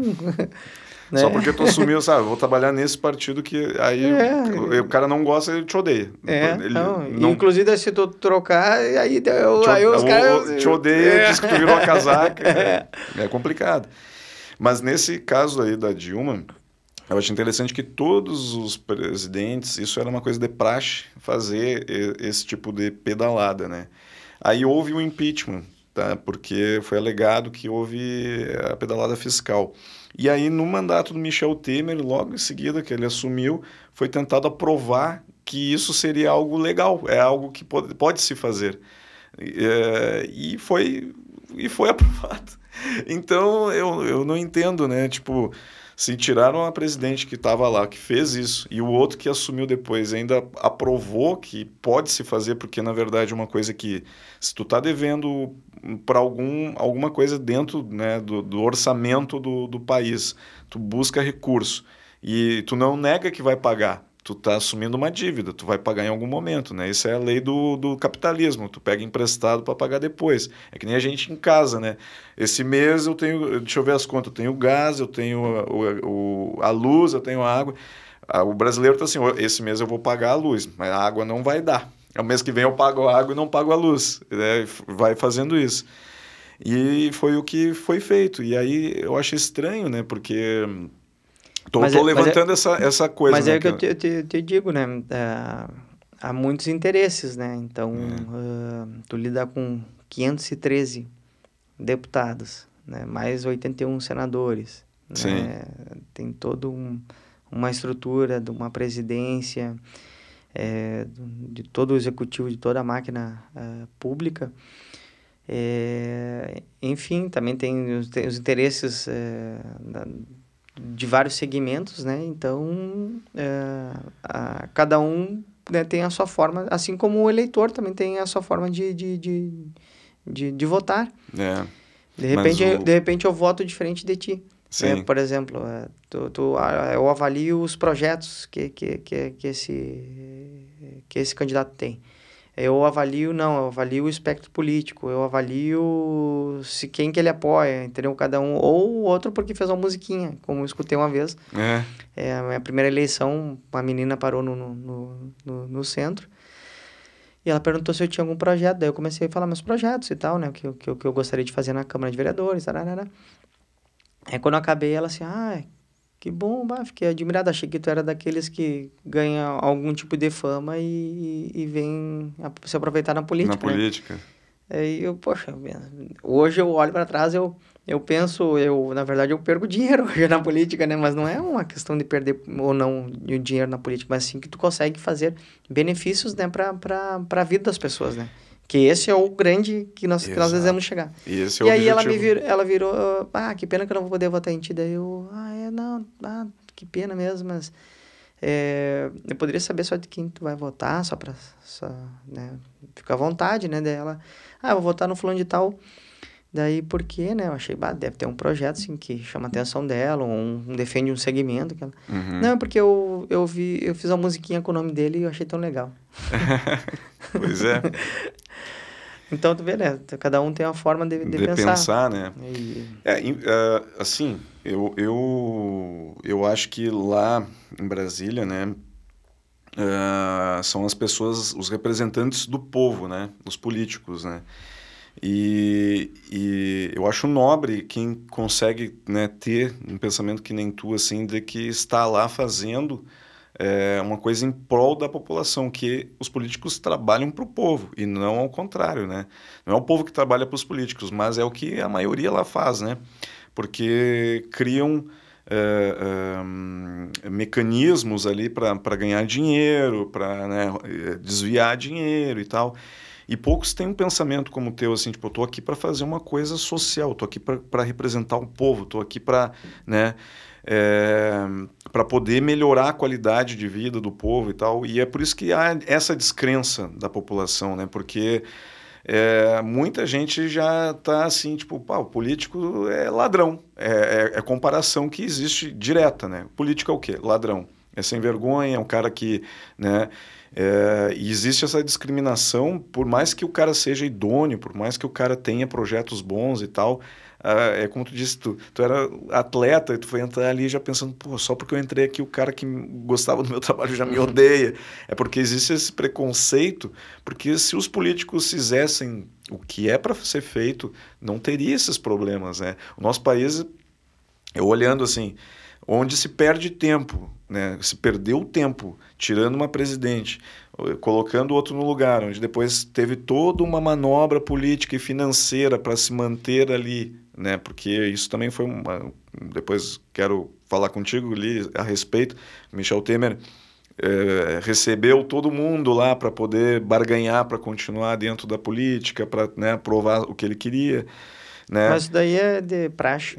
É de praxe. É de praxe. Eu, inclusive, é, tentei me assediar os dois lados, né? Tentaram me assediar. Eu não falei, não recebo ninguém, não mas é, tem... é descarado isso, assim, tipo, quando tu tá lá, chega o cara e fala, meu, eu vou te dar tanto para tu votar nisso, ou o outro diz, não, vou te dar tanto para votar naquilo. Eu não cheguei, porque se eu chegasse a uma oportunidade de alguém fazer isso, eu teria que fazer uma denúncia, né? Eu não, uhum. eu não, não aceitaria, né, escutar alguma coisa desse, desse nível, né? É, mas, mas, eu, mas teve colegas, teve um colega meu que chegou e falou, ah, fica, volta assim indeciso, Daí depois a gente. O, o fulano de tal tá nos chamando e o outro fulano de tal do outro lado tá, tá nos chamando. E a gente vê o que a gente ganha melhor de cada lado. Daí eu falei, olha, tu tá falando com a pessoa errada. Pois é. tu tá falando com a pessoa errada, porque eu não vou sentar com nenhum dos dois pra, pra, pra ouvir coisas que depois eu vou ouvir e eu vou, eu vou ter que denunciar, não vou, não, não vou poder aceitar. Sim. É, não, imagina tu, tu escutar e, e realmente há, assim, um jogo sujo é, que é jogado, né, por alguns e, e, que na verdade que evidencia geralmente é aqueles que são polêmicos, que vai lá, que, que, que faz um discurso radical e que uhum. e, esculacho e aí a gente é esmagado nesse meio. Sim, os bons pagam pelos ruins, né, cara? É, é, infelizmente, o cara que quer realmente fazer a diferença ali, né, fazer alguma coisa, acaba sendo taxado, é, é aquele segmentado político, ah, político é isso, né? Infelizmente. E, e, e a gente sabe que, né, tipo, tanto é, é, é dentro do, do, do, do, que a gente vê desses escândalos, assim, de, não importa o lado, não importa, vou dizer, de esquerda, de direita, de centro, de tal, Uh, existem as maçãs podres no meio, né? Existem as maçãs boas, mas existem as maçãs podres. E quem financia isso? Né? Da onde que sai essa verba? Não é que o cara chega num gabinete de um deputado, num senador e diz, oh, vou te dar tanto para tu fazer isso. De onde é que sai? Sai dos desvios, sai de empresários que têm propostas ali para... Né? Esse jogo sujo, se não existisse assim, no, o nosso país seria outro país, cara. Tu imagina se não, não houvesse essa corrupção, essa... Né? o, a verba que poderia que foi desviada no, em governos anteriores e que agora a gente não está sabendo, mas pode estar tá sendo desviada, que no futuro vai mas aparecer. Olha, olha o absurdo da Lava Jato, né? Teve gente que devolveu aí milhões e aí foi revogado agora. E aí vai fazer o quê? A União vai devolver o dinheiro para os caras que pagaram o negócio, que confessaram dívidas. Ah, vai acontecer isso? Não sei. É. não sei onde é que nós vamos parar. Que loucura, né, cara? É uma... Imagina esses milhões, que eu, eu, eu fico olhando assim, cara, eu não, eu não consigo conceber. tu chegar no. A gente teve esse momento de pandemia, né, João? Que tu, todo mundo tava com medo por causa do coronavírus e tal. Que foi um momento bem delicado para todo mundo, né? Para o mundo inteiro. E aí eu penso assim, pô, a nossa, a nossa saúde, né, cara? Uma coisa que não se nega a ninguém, saúde. Tu entra num hospital, tinha que pegar um político desse lá de Brasília e jogar o cara dentro de um Conceição aqui. Claro, Conceição tem uma qualidade muito boa, mas jogar lá para ver a realidade, cara, das filas, o cara ter que marcar consulta para não sei quantos meses, pessoas doentes, sem, sem atendimento, sem nada. Como é que um cara desse, tia, chega e não pensa que ele está roubando, desviando dinheiro na, na, pandemia agora teve vários casos não pensa é, isso daí é, é, muitas vezes é cultural mesmo. Uhum. é, é falta de educação né? Então isso aqui não é meu essa bolacha aqui. Sim. Aí eu pego aqui achei bonito né? Bota no bolso e vai é uma caneta é... e porque quando o cara tiver a oportunidade de, de de grandes esquemas, ele não vai fazer? Eu faço. Ele faz no pouco, muito vai fazer também. Sim. Então, é, e até eu fiz um discurso um dia, justamente o dinheiro da corrupção, né? É o que falta depois, é a ambulância que falta, é a, é a vaga na, no posto de saúde, é o exame que, que, que falta. E, poxa, todo mundo tem o seu salário, é bom salário, né? Tem alguns que reclamam do salário pela responsabilidade, mas Beleza, é um bom salário. Se, não, se tu não sabe viver. Vocês meu estão pai, achando ruim, dá para mim que eu vou lá e faço meu direito. Pai, meu pai olhou assim, ó, quando eu quis, é, quando eu fui me candidatar a vereador, né? E aí ele me chamou, daí a gente pá, conversando, daí ele. Sabe quando é que ganha um vereador? Daí eu. Sei, sei. Acho que sei, né? Daí eu até dei uma pesquisada, né? Eu sei. Daí ele. Tu vive com, com esse salário? Sim. Daí ele. Tu vive só com esse salário? Deu sim. Tu vive só com o salário de vereador? Bem, e parou assim, né? É. E aí eu. Sim, pai, eu entendi, entendi o que tu quis dizer. eu vivo um bom não, salário. Então tá bem. É, então tá bem. Pra então, que tá... mais, né, João? Porque, tipo. Só que daí, às vezes, o cara não diz, não, não tô roubando pra mim. Não, não tá roubando para ele. Ele, ele diz, ah, tô roubando pra família. Eu tô ajudando, pros... eu tô ajudando aqui, eu construo. Ah, o que eu tô ajudando mais aqui por trás é isso daqui não é nada. Ou acho que. É, justifica, Enfim, o, justifica ela, o erro dele. Ela né? é um mal né, da, da, da sociedade. É o cara que não tem o direito do, do, do auxílio e busca auxílio. Uhum. É o uhum. cara que não, não tem que ter o direito, mas faz as coisas. Mas aí, aí que tá a população acaba é, é, repetindo o que ela vê de cima. É normal roubar no nosso país. Então, tipo, se o deputado, se o senador, se não sei quem, presidente rouba, eu vou roubar também, porque é cultural, né? É. Só que se partisse o exemplo das pessoas que representam um país de ser pessoas idôneas, na sua grande maioria, que hoje infelizmente não é, e não tivesse na TV bombardeio o tempo todo de escândalos, de, de roubos, de sonegação, de as pessoas não fariam isso. Se não roubariam, né? Não fariam, ah, não, uh, se não tivesse o exemplo, mau exemplo que, que circundasse na política, uh, e, e, aplicasse a verba onde devia ser aplicado, não teria o empresário uh, fazendo uh, sonegação de imposto também, porque ele estaria recebendo de volta os benefícios daquele imposto que ele está pagando. Hoje o imposto que o, que o empresário paga é para bancar esse sistema todo. Né? E deveria estar bancando o sistema do cara ter retorno na, na, na, empresa dele, ou tem retorno na cidade, com asfalto de qualidade, com sinalização. E o principal que eu acho que que é o mais importante além da saúde, é a educação. A, a educação no Brasil, cara, é, nós vivemos uma época ainda que a nossa educação ainda tinha qualidade em termos, né? A uhum. gente, porque os nossos pais e os nossos avós pegaram uma educação que era extremamente rígida, que é que, que, que educava, né? As, uhum. Tu vê os antigos, eles têm uma informações e, e conhecimentos que a gente já não teve. E os nossos filhos, é, né, a gurizada de hoje, né, pequena, é, se não está numa escola particular que também não tem um bom, bom conhecimento, mas a escola pública hoje, ela virou um business, um negócio, que tipo, se eu não aprovar essa criança aqui, eu não recebo verba no final do ano. Então ela passou de ano. Então não é mais pelo mérito, não é pelo conhecimento, não é pela nota, que, uhum. né? É pelo vou, vou passar porque preciso passar para ganhar verba. E, e se a gente parar para pensar, a vida ela, ela infelizmente ela é é um funil, né? Tu tem é. que ter, tu vai ter momentos de prova, né? Por isso que eu falei que o esporte ele é muito importante né, na formação. Exato, cara. Tu, porque tu, tu vai tem, lidar tu com a vitória, isso. com a derrota, tu vai, tu vai ter momentos, vai ser frustrados. É. Né? Teu, teu, alguma coisa vai ser frustrada. É, e aí, bom, aí tu poderia inserir mais um monte de coisa, né? Combate à evasão escolar, desenvolvimento do motor, a linguagem, enfim, tudo que pode ajudar no desenvolvimento do, Uhum. do, do, do, por completo, né? Da, do, como cidadão, né? Sim. Então o esporte ele é fundamental nisso, né? Mas eu não tiro todo o teu mérito, eu sei todo o teu, até o desgosto, né? E, e, e muitas vezes eu, eu até a gente é, é, é, se soma, né? Nesse, nesse, nesse sentido, mas é, como eu entendo, a gente eu ficava reclamando e não e não agia. Sim. né? Então foi foi o momento que eu daí eu agi, né? E, e acabei entrando aí na, na, na vida política partidária.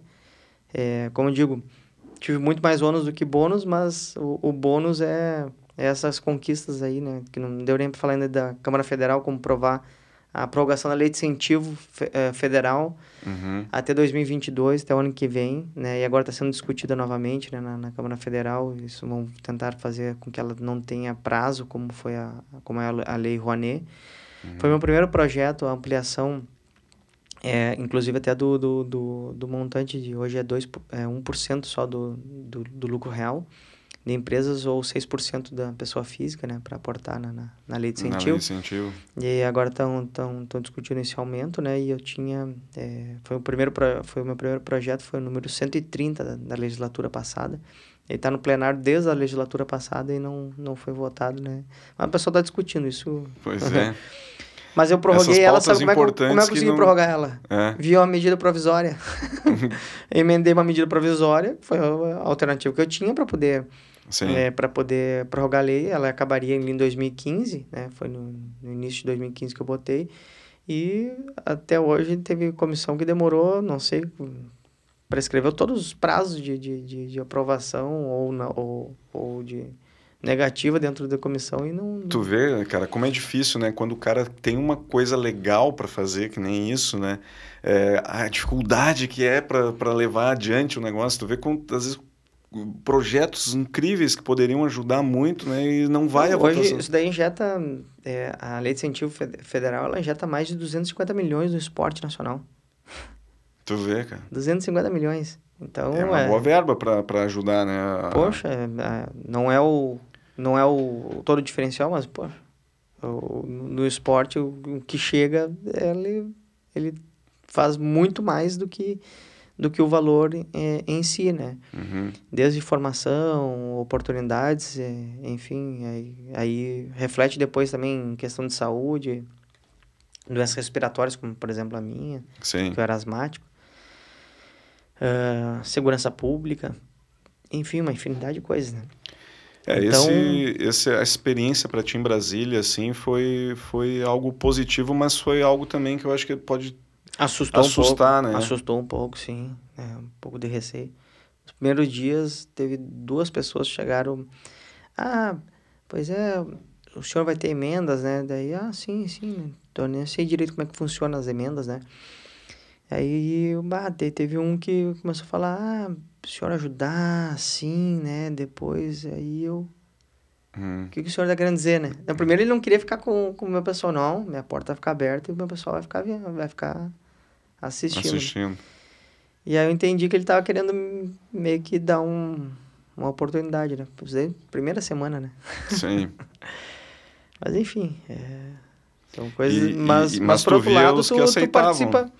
Tu, tu chegou a presenciar? Não, não vi, não vi, mas eles... O, o, o- cara que tava tentando falar, ah, o, o fulano de tal me ajuda, o fulano de tal também faz comigo. Uhum. Ele tava entregando já os caras pra ti. Eu, eu pensei assim, olha, tu além de fazer isso, tu é muito burro, porque tá entregando tu toda tá entregando os caras que fazem contigo. Pois é. É. Tá no negócio errado, meu amigo. Tá no negócio errado. o teu lobby não tá rolando direito. Mas aí aqui. tem, por exemplo, o projetos, bons projetos, né? É, não ganha mídia. Pois é. é. Por exemplo, a Zona Franca da Uva do Vinho, que é um setor muito uh, judiado no nosso país, que é o, a produção do, do, do vinho. O primeiro vinho é, é enquadrado como bebida alcoólica. Bebida alcoólica. E ela é alimento no mundo inteiro. No Brasil a gente é diferente, né? Uhum.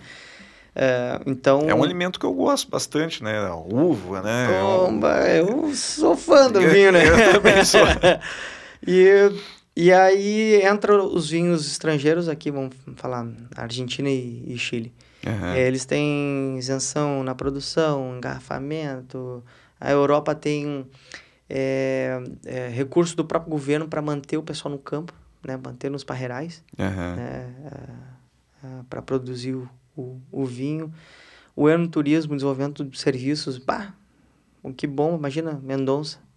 Sim. Virou um centro. Um centro, né? É, no Chile, pá, tem, tem vários lugares. Os Estados Unidos, Napa Valley, enfim. E eu fiz esse projeto né, da Zona Franca da U do Vinho, na nossa serra. Que hoje nós temos mais de 80% da produção do vinho nacional. Uhum. Uh, e eu não ganhei quase o apoio nem do, do de quem produz vinho. Sério mesmo, cara? Né? Mas enfim, eu não, não fiz porque eu fiz porque eu acredito e. e não, é uma, é uma boa ideia. É uma, é uma competitividade surreal que tem, né? Ah, e entra aqui no Brasil com isenção pelo Mercosul. E agora vai entrar, pelo acordo que teve com a Europa, vai entrar o vinho também europeu aqui com, com valores mais em conta, né? Sim. Então, se não cuidar do produto interno, né? Isso aí vai acabar matando o produto vai interno. Vai matar, pô, e as próximas, as outras gerações que estão vindo, os, cara, os filhos não querem ficar mais na, na, na, na nas bodegas porque não vê compensa. o pai trabalhando, né? Uh, um, um, mérito do governo Eduardo Leite foi a, a, o fim da compensação né, tributária, né? Então, isso já ajudou um pouco né, na, nessa questão. Sim. Mas aí, se a gente baixar o ICM e a gente conseguir fazer com que a venda é, do vinho nacional, e aí pode ser como tem no, no, nos Estados Unidos, né? A, a, bodega pode vender o vinho lá, que é produzido no Vale de São Francisco, lá em, é, em Petrolina, uhum. pode vender da Serra é, Catarinense, pode vender os nossos vinhos, aí nós temos na, vinho, bons vinhos da campanha também. E nas próprias cida cidades que tem produção de, de, de, de, de vinho, né, de, de, espumante, do suco de uva, é, é, vai ser vendido com, com boa, com baixa tributação. Sim. Isso daí tu volta tudo setor de serviço, porque o pessoal procura, vai começar a vir mais. Nós vamos conhecer um pouco mais desse alimento que é, o brasileiro é muito cervejeiro, né? É. É, da cerveja, mas por não por desconhecer muito do, do, do, do, vinho, do vinho, e por achar muito caro, né? O vinho. É, que é aquela coisa aí, né, cara? Tipo, tu, tu, o teu pensamento tá muito certo. Eu concordo plenamente contigo. Tu vai num supermercado, assim, onde tem bons vinhos, tu encontra vinho chileno, vinho argentino, vinho português, vinho italiano com preço muito competitivo, muito barato. Aí tu pensa, pô, vou tomar um vinho de extrema qualidade. E aí tu olha os preços dos nacionais, caro, né? É, Só é... tem os vinhos de entrada e olha lá. É, os vinhos de entrada são baratos ali, que tu, hoje, preço de hoje, tu paga lá 20, 30 reais uma garrafa, 30 reais uma garrafa de um, de um vinho de entrada bom, uhum. mais ou menos bom, né? Que... É, que é cheio de aditivo, cheio de não sei o que, de sulfato, sei lá, o que, que vai dentro do vinho. E aí o vinho bom mesmo que tu vai querer pagar nacional vai, vai ser o preço desses importados ali, que tu... Até os importados têm os, esses baratos também, mas é 60, 70, 80, 200 uhum. reais, tem garrafa...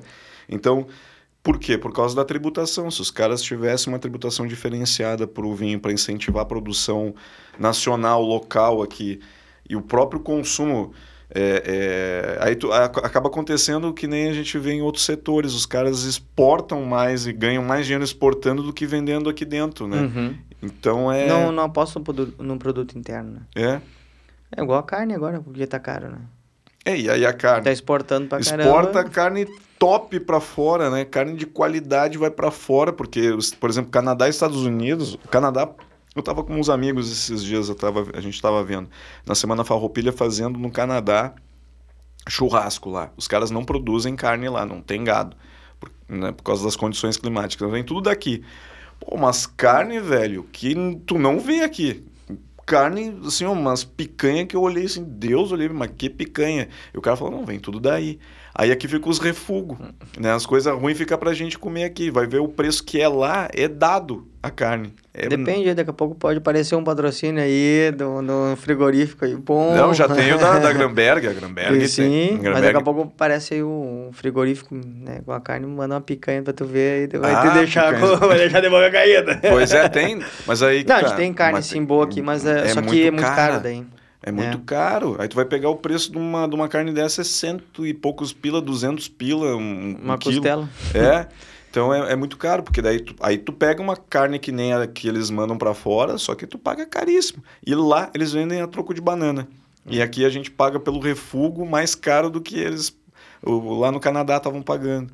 Então é, é gozado isso aí. Parece que o Brasil aqui não incentiva essa produção aqui que- e o consumo interno, né? Ele é- é, agora com a alta do dólar, que, né, os caras, tipo, vou mandar tudo para fora, porque eu vou ganhar seis reais, tá, seis, sete, sei lá quanto é que tá o dólar agora, vale mais a pena Tá vender para fora. tanto, né? É.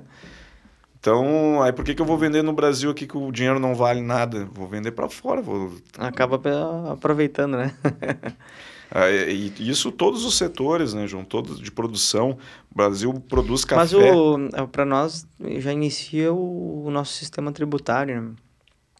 Então, é, hoje nossa tributação, e eu até entrei um pouco nessa discussão, tentei levar na, na Receita lá em Brasília quando, quando deputado, é porque nós não temos o nosso não está sobre o dinheiro, tá? Nossa tributação está no serviço, né? E aí o que acontece? Tu amarra quem para ter crédito, né? Então, geralmente tu, a tocha mais aperta na, na- lá embaixo, né? Da, da, Uhum. da, da pirâmide, onde tem um número maior, né? O cara para ter crédito, para poder comprar, o cara precisa do ser, serviço, aí tu põe, tributa o serviço. Aham. E não tributa a, a renda, né? Onde está o dinheiro, né? Os americanos já são mais, mais eh, eh, ligeiros nisso, né? Então, eles, eles geralmente tributam... eh, a tributação deles está linkado mais no dinheiro, né? Não, não, não tanto no serviço. Daí eu perguntei, né, se tinha... é, Bom, isso daí já foi levantado várias vezes aqui, mas... Ele ficou, mas... tipo, não tem Não tem ainda fazer. alguém que teve coragem de, de tentar mexer nisso, né? Sim. Porque daqui a pouco pode ser, ah, mas daí ameaça de que quem tem dinheiro aqui vai tirar o dinheiro do país, né? E aí, e aí como é que vai ficar a tributação? Porque como é que o país vai, vai arrecadar se, se hoje no serviço arrecada bem? É, enfim, há um, há força ou vontade política que muitas vezes Falta, né? Falta, ainda não falta tem- força. é, não teve ousadia ainda de, de chegar, né? E, e alguém enfrentar isso, né? sim. Mas enfim, é, eu ouvi até de pessoas que da repatriação né, do, do, dos filhos, o cara, não, isso é bom pro país, né? É dinheiro que tá vindo pro. voltando pro país. Sim, mas todo o dinheiro que tá vindo é dinheiro, lavagem de dinheiro, no mínimo. No mínimo é sonegação, né? É Uhum. dinheiro ilegal, né? Os caras vão repatriar o, o recurso, né? Pagar um, um percentual ali bem pequeno, né? Se o cara mandou para fora, porque Alguma coisa tem, né? é. Mas enfim, e- mas aí tem gente bem esclarecida que eu que na época falou para mim, esclarecida assim, pessoa extremamente séria e falou: "Não, é dinheiro que vai entrar no país, é importante". Eu, pô, tá bem. Eu acho engraçado nisso também que tu falou de mandar dinheiro para fora. É o pensamento do, da. É, é, um, é um pensamento que eu vejo, que eu me lembrei agora. Uma comparação, né? Tinha um, um condomínio aí de, de prédios que a síndica, pá, né? Tudo era superfaturado ao extremo no condomínio aquele. E aí entrou uma pessoa que disse, não, pô, isso aí não dá para fazer, tem que, tem que ser correto, cobra o condomínio assim, assim, assado e tal, papapá. Tá errado, aí descobriram todo um, né? Uhum. E aí a pessoa tava sem caixa na, no condomínio, né? E aí tinha gente que apoiava porque a pessoa tava fazendo a coisa certa.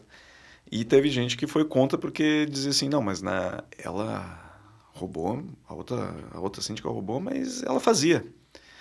E muita gente tem esse pensamento na política, né? Tipo assim, não, não, não, o cara roubou. Porque todo mundo é roubou. ladrão mesmo. Todo mundo é ladrão mesmo. Mas ele fazia, ele É. fazia. Era bom, ele fazia. Acho que é o Maluf que O Maluf, né? Ele- Ele- Eu roubo, eu, eu roubo, mas eu faço. É, Tem uma coisa que ele Uma falou, eu né? roubo, mas eu faço. Cara, é- é- e aí ele é procurado pela Interpol, é procurado, tem dinheiro em Belize, tem na, né, em tudo que é lugar aí que, que é paraíso Inclusive, fiscal. eu entrei na Câmara Federal, entrei contra. Eram quatro, se não me engano, deputados que estavam presos e, e, E continuavam exercendo. legislando lá. É, um era o Maluf, o outro era o Celso Jacob e os outros dois não, não me recordo agora o Uhum. nome. Né? E não evoluiu, né? Não evoluiu. não, não teve. É inacreditável, né, cara? Um Eles cara com um cumpriram mandado de o- prisão cumpriram- internacional. Não, né? mandado de prisão não. Tinha um que o, passava o dia na Câmara lá e ia dormir na, na, na- Na prisão. na prisão. Só que o nosso país é, é É, mas enfim. Cara, que coisa. Não, e. e, eh, eu, eu, sinceramente, assim, a gente vê o, o povo, né, eh, tem essa grande descrença, assim, sobre política, e hoje está muito polarizada as coisas, né, ou tu é assim, ou tu é assado, como tu falou, as famílias brigam porque se eu sou de esquerda e o cara lá é de direita, eh, não posso falar com ele, vou, vou brigar, e, se o cara não é nenhum nem outro, o cara quer o bem, aí o cara de esquerda diz que tu é de direita, o cara de direita diz que tu é de esquerda, então tu- parece que tudo tem que ser taxado, eu sou aqui, eu sou lá, né? E, e- mas aí eu vejo que, tipo, não se evolui nisso, porque se cria separações, distinções de grupos e tal, e o que é o importante mesmo não evolui, né? Que é essas pautas sempre que a gente, que todo político vai batendo na campanha. Eu vou lutar pela educação, eu vou lutar pela segurança, eu vou lutar pela saúde, né? E aí todos eles vendem isso para ti, mas cumprir poucos têm ousadia de cumprir, né? Tu foi um cara que bateu nisso, tu, tu, tu, tu tentou ir atrás, por exemplo, do Maluf, como tu disse, tu fez esse ah, programa de incentivo, lei de incentivo, né? É, é, no momento, tu, no teu ponto de vista, julgou ali na questão da, da, da, da Dilma que era importante né, para ti, que, no teu ponto de vista, que, que o teu voto fosse sim a, a favor do impeachment, né? É, não tô indo dizendo que tu, que tu tá errado ou tu tá certo, né? Nem, nem que concordo ou discordo, mas tu seguiu que tu, a tua visão. Olha, né? da- das coisas que, inclusive, que eu enfrentei, né, na época quando eu fui do, do PCdoB, era justamente o, o centralismo democrático, né? Que é puro centralismo, né? Que, poxa, eu tenho opinião, eu tenho... Sou um ser pensante. Eu sou um ser pensante, né? eu não vou ser um robô que os caras Vou te vai dizer, chegar aqui, assim, ó, tu vai tá. fazer isso, vai votar isso desse jeito. Não, não. Uhum. Eu quero ter, eu quero assim, ó, por mais que tu discorde de mim, mas eu quero ah, defender aquilo que eu votei. Sim. E, e, e, e muitas vezes, uma das coisas que eu tenho, é, talvez acho que possa ser talvez uma virtude, é, eu consigo ouvir muito. E eu ouvi às vezes as coisas absurdas assim e, e tentar tirar por que que chegou naquele, naquela coisa absurda, né? E ver o que que eu posso ter de posicionamento ah, da maneira, melhor maneira possível, né? Uhum. Então, ouvir muito é, é importante, né? E às, às vezes o político ele quer só falar, né? É. É. É, então, fazer audiência pública, tinha deputado que chegava lá, não, não assistia a audiência. Nós tínhamos vários convidados, aí o cara sentava lá e fa- fazia um discurso de 15 minutos, não, nada a ver com o que os caras falaram direito e, e saía. E sendo que a gente E tava lá tem- para sugar as pessoas. Mas isso faz parte. E, e outra, também tem meus defeitos, né?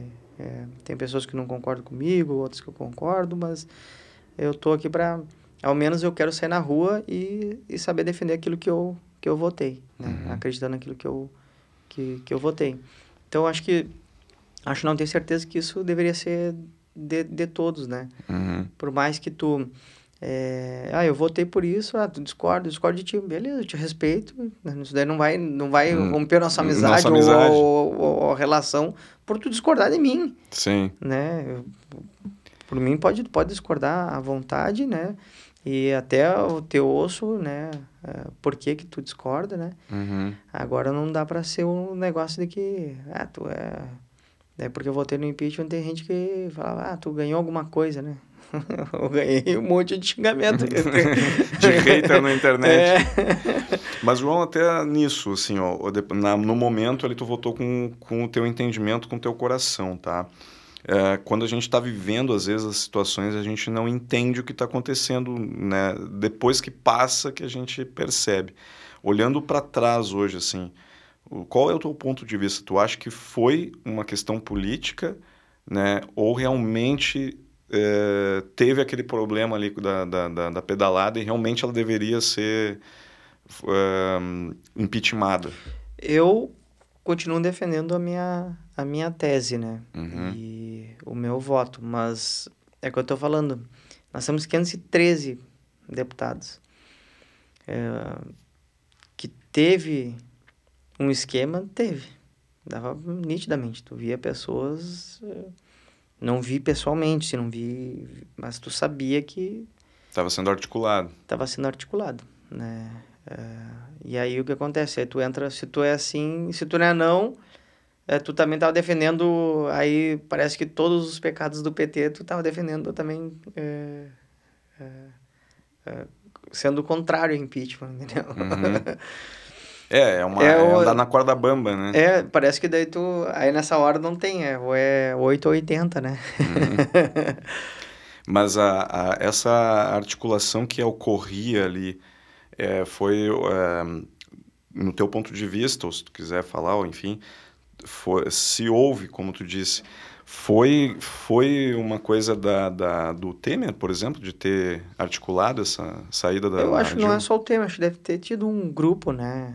É, um grupo pensou e vamos. É, e tanto é que depois da cassação do, do, do, do Eduardo Cunha, é, ele virou boi de piranha, né? Mas, mas eu também votei com convicção que ele tinha que ser. Poxa, o cara tava inosado e eu sabia de algumas histórias dele cabulosas, né? Uhum. E, então, votei também tranquilamente, né? Sim. Assim como nós votei para que o Temer fosse investigado. Sim. Por que não, né? É, porque e ele e o Temer articulou de todas as maneiras possíveis para não haver investigações, é que é tanto que a gente falou que ele uhum. é, e isso foi inclusive é, é, na, nos, nos meios de comunicação dito, né, que ele estava recebendo as pessoas né, só para fazer jogo político. Daí aí, aí existem verbas né, para isso. Não, né? mas é, aí também, por exemplo, no, do, no próprio impeachment, né, o pessoal é, tem deputados é, do PT que os caras tinham emenda extra-orçamentárias a, a rodo também. E hoje acontece também, a gente, a gente tá vendo aí, né, no próprio governo Bolsonaro também tem... É, muita liberação também de, de, de, de, emenda. Eu acho que isso daí é o, é o jogo político que, que é feito, né? Sim, desde sempre. É, né? eu não joguei esse jogo, né? Talvez tenha me custado, né, a reeleição. A reeleição. Mas não, mas eu dei a cabeça no travesseiro tranquilamente. É isso que importa, né, cara? É. é isso que importa. E hoje tu avalia o governo assim de fora, o governo Bolsonaro como Olha, eu não tenho acompanhado muito assim a, a, é, o bastidor dentro da política, mas o, uhum. o que evidencia, né? Eu eu avalio o governo do, do Bolsonaro um, um cara extremamente truculento que deveria ser referência para é, para a população, né? Porque ele é o presidente, né? E ele acaba falando muita besteira, né? Isso Sim acaba prejudicando até o, o desenvolvimento do próprio governo, né? Ou às vezes é uma cortina de fumaça para alguma coisa que eu não tô, não tô vendo, né? Também. É, eu, eu, eu acredito nisso também, João. E o cara que uh, uh, não sou a favor das ideias dele também, mas que teve uma oportunidade que foi dada a ele de ser presidente, né? Então, se entra lá para fazer alguma coisa e cumprir aquilo que ele disse, de, ah, vou mudar o negócio, vou, né? E entra lá e acaba só fazendo o jogo político, cortina de fumaça, fica fazendo é, coi é, coisas assim para ter palanque, né? Para ter história. em vez do pessoal estar tá olhando para aquilo que precisa, está olhando para ele fazer campanha dentro do, do mandato, né? Uhum. Porque é o que ele, infelizmente, está fazendo, né? E... É, isso daí é, é, é ruim para a nação, é ruim para o...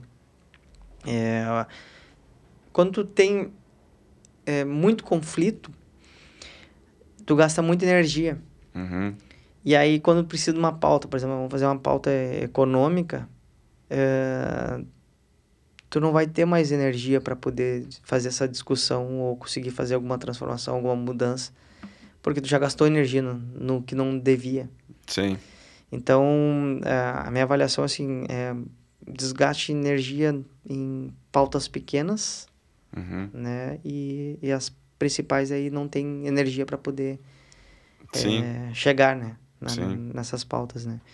Então, eu acredito que tenha sido é, eu, eu vejo assim, ó, ele é um cara que ganhou nas mãos um baita poder, que tinha a chance de mudar muita coisa, porque é, por mais que eu não concorde com ele, eu acreditei que ele poderia mudar alguma coisa, porque ele entrou com, a, com aquele sangue no olho, né, de, uhum. de, de, de, querer mudar, né, então a gente sempre cria, um, renova as esperanças quando entra um político é, novo no poder, mas ele não. É, até para quem votou nele, eu acho que acabou muitos reavaliando a posição, né? E é, poderia ter dado um rumo diferente. Uhum. Né? Eu, eu só não entendo assim, por exemplo, ele foi deputado, né?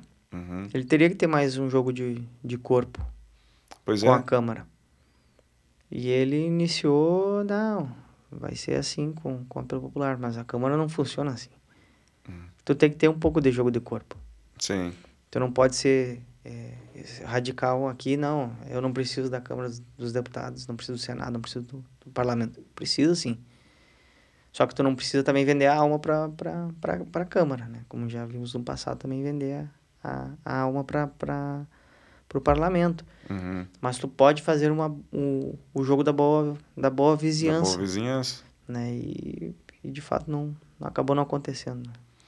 É, ele, ele comprou a, até com o Supremo, né? Ele não. Né, ele. É, mas o é. Supremo ele também só se mexe quando é, tem alguma coisa que vá contra o, é. o judiciário, alguma coisa. Porque senão eles também não mexem uma palha, né? Quando tem é, é, problemas com o executivo, quando o executivo também é, é atochado pelo parlamento, ou quando o parlamento também sofre interferências externas, e aí só o STF só. Eu, eu posso dizer, afirmar isso, né?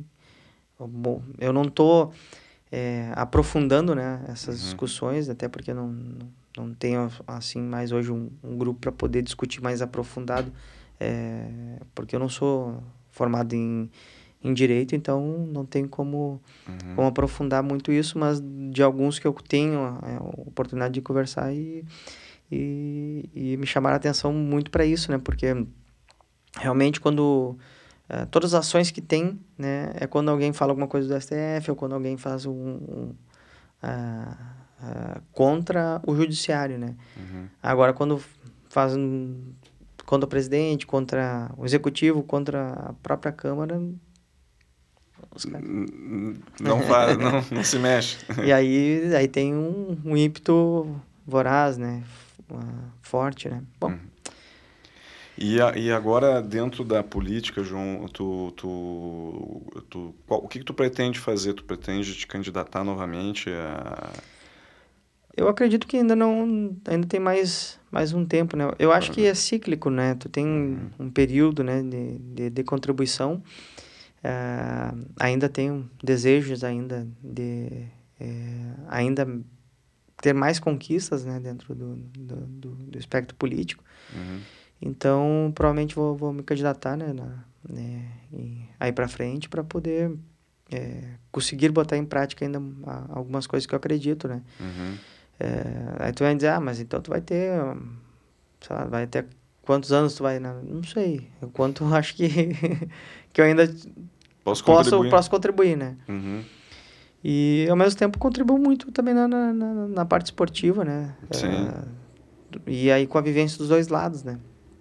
Eu acho que isso tem sido bom, né? Porque daí tu, tu, tu respalda aqui de tentar buscar políticas públicas, né, de, da, da boa aplicação dos, dos próprios patrocínios, da, da lei de incentivo, é, ser um articulador, tu, tu fortalecer com que seja uma, uma política de prioridade de, de, de governos, né? Sim. Enfim, baixando a cabeça e fazendo um trabalho de, né, de, de formiguinha e que é uma formiguinha que às, às vezes uma ação interfere na vida de muita gente que nem vai saber que tu um dia pensou nelas. Sim. Que bom, que bom, João. E, e tu pretende ficar mais no âmbito regional aqui, nacional? O que, que tu vai dentro da política? Pretende ficar mais em Porto Alegre, porque tu te candidatou a prefeito, né? Eu, uh, tentou a eleição a prefeito na última eleição. Eu tenho muita calma, assim, né, para essas movimentações, né? Uhum. E eu acho que foi meio de supetão a, a questão da, da, da, da eleição à prefeitura, mas foi uma baita experiência, porque eu tive que lidar com vários temas. É, receber, inclusive, a pergunta, né? Fala o que tu quiser. Poxa, mas eu acho que é um aprendizado, desculpa, um uhum. aprendizado enorme, né?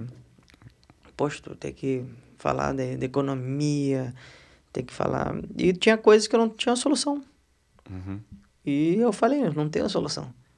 Mas eu tenho boa vontade de poder sentar com os setores né, e discutir isso. Sim né? Achar uma solução. Muitas vezes a solução está no meio da, da população, está no meio do servidor, está com é, até com os segmentos. Vou falar, por exemplo, eu tive num, num, num morro e, e tinha um rapaz que trabalhava na, no DEMAI, né? Muitos anos, né? Ele falou que a água não chegava na ponta do, do, do morro ali porque eles fizeram uma entrada para descer para uma parte na lateral, né? Uhum. E aí a água não tinha força para subir e ela, ela, ela acabava descendo ali para uma parte que já tinha por outro lado também a entrada, de água. Ou seja, a água não, não, não subia. Não tinha força. Sim. Era só tu cortar esse lado, deixar o outro lá, ou botar mais um pouquinho de força na, na, na, na subida da água, tu já conseguiria solucionar um problema ali, né? Então, só de ter escutado alguém. Sim. E, e, muitas vezes o, o, o, gestor, ele, ele acha que sabe tudo, né? E, e eu não sei muita coisa, né? Tem que ouvir as pessoas.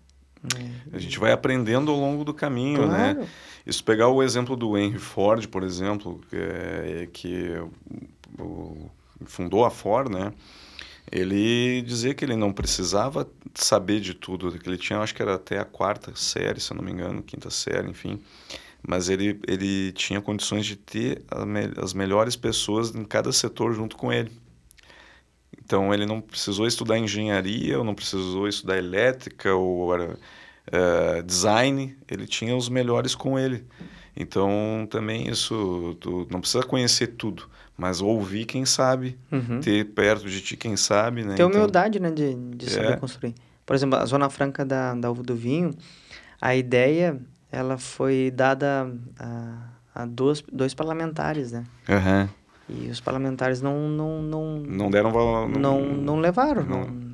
acharam que ah, é difícil de construir. O que, que eu procurei? Eu sabia que na, na Câmara tem consultor, né? É, temática e eu sabia um cara que conhecia tudo de Zona Franca.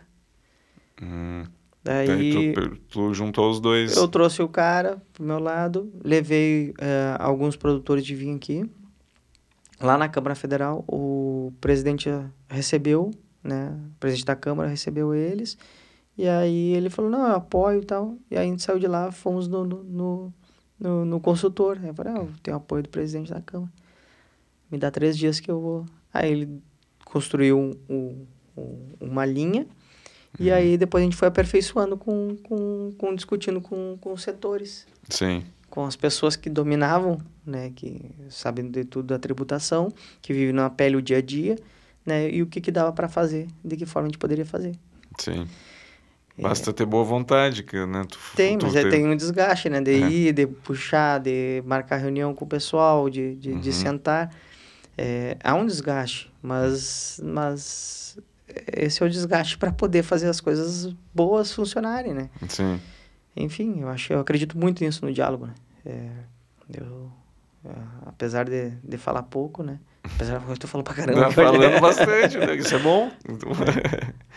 Mas tu, eh, eu, até falando nisso, é, eu falar pouco, então acho que ali com o Maroni foi, de repente, dele saber que tu, de repente, é mais contido em falar e, e a, foi a ideia dele te apertar né, na hora do debate, dizer, fala aí o que tu quiser. Não, eu acredito que ele, ele pensou assim, bah, vou perguntar uma coisa pro João dele e falou, bah, eu sei lá, eu, eu acho que eu gosto. Ele falou depois, eu, bah, eu gosto de ti e tal. Ele falou depois na, na, na, uhum. na, na, na, na, réplica dele, né? E, e, e então acho que ele não quis me atacar, ou aí falou, ah, tipo, ele pensou, ah, fala o que tu quiser então. tipo, não vou te perguntar nada, não vou, não vou entrar Pois no... é, porque a ideia do debate é o cara trazer um tema e ver qual é a resposta da pessoa, né? É. E ele não deu. É, eu, geralmente, eu, quando eu fazia uma pergunta, eu tinha uma oportunidade, eu, eu entrava num tema que eu queria falar, que eu gostaria de falar, né? Uhum. Então, procurava fazer pros para o prefeito hoje, o Melo. É, eu queria perguntar sobre é, empreendedorismo, né? Então, vou fazer uma pergunta para ele que ele tinha de empreendedorismo para poder pra falar também. Para poder falar também. Uhum. Hum. Então, era é, geralmente que é adotado isso, né? O pessoal tenta quer falar de, de, algum, de alguma área Sim. E, e faz a pergunta. Para confrontar os pontos de vista, né? Tu é, traz para tentar... ele o que tu quer falar, para ele falar o que ele pensa sobre o uhum. assunto, para tu confrontar a ideia com, com aquilo que tu uhum. tens. Né? É, é, normalmente o debate né, tem essa, essa construção, né? Mas aquele episódio ali foi muito, muito bizarro, né? Ai, caramba. É, João, o papo tá muito bom, mas não quero prolongar muito mais a nossa prosa, que senão nós ficamos aqui cinco horas conversando. Não, se deixar, até pra gente ter a oportunidade de voltar, de voltar, né? exato, exatamente. E sabe que eu fico feliz que uh, várias pessoas que vieram aqui bater um papo comigo, até hoje o Cristiano Quevedo também, a gente gravou com ele, e ele me disse, tia, eu quero voltar aí para nós prosear mais, que tem assunto, a gente vai falando, vai falando, e aí tem coisa que a gente lembra no meio do caminho, e, e... mas aí tem que ter outro programa para falar. então isso é bom, fico feliz que o pessoal gosta de bater papo aqui com a gente, né? É, quero te agradecer imensamente o teu tempo, a tua disponibilidade, vir aqui conversar com a gente, poder contar um pouco da tua história como judoca, como político, né? É, para o pessoal que nos segue, que nos acompanha, é uma grande honra realmente te ter aqui hoje para bater esse papo. Muito obrigado mesmo. Eu que agradeço a oportunidade, o carinho também que fui recebido aqui hum. e deixar um abraço para toda a gurizada aí que está que tá nos, nos assistindo. É, deixar uma frase para mim emblemática, que é a frase do Fernando Pessoa: O homem é do tamanho dos seus sonhos.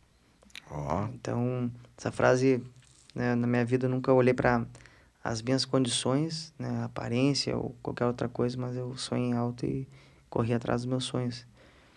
E a gente pode chegar à estatura dos, dos sonhos da gente, né? Sim. Que pode ser bem mais alto que mais alto do que a gente é. é. Baita frase, cara, baita frase. Baita reflexão também.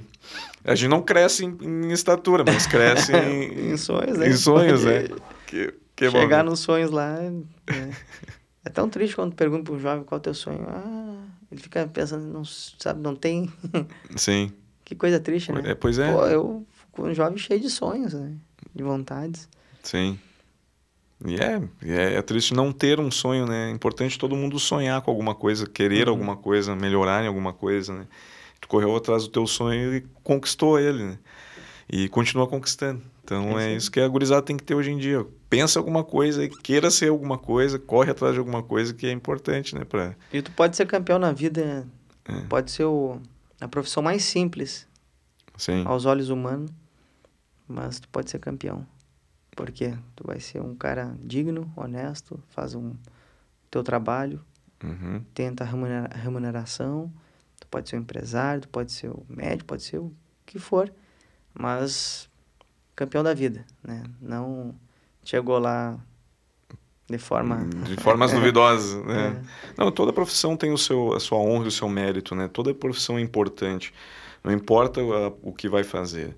É, é, importante porque desde o caixa do supermercado que tu vai, que o cara está embalando as suas compras, ele está ali, claro, trabalhando por necessidade de sustento, mas ele cumpre um papel, ele está Uhum. te ajudando, está ajudando várias pessoas. Tu vai num posto de gasolina, o frentista ah, que abastece teu carro, né? Ele está ali cumpri- cumprindo uma, uma, uma coisa e é digno. Nenhuma profissão é indigna, né? Então, ah, se o cara, se a criança crescer pensando, tendo um sonho de ser frentista de posto de gasolina, ou ser lixeiro, ou ser o que for, né?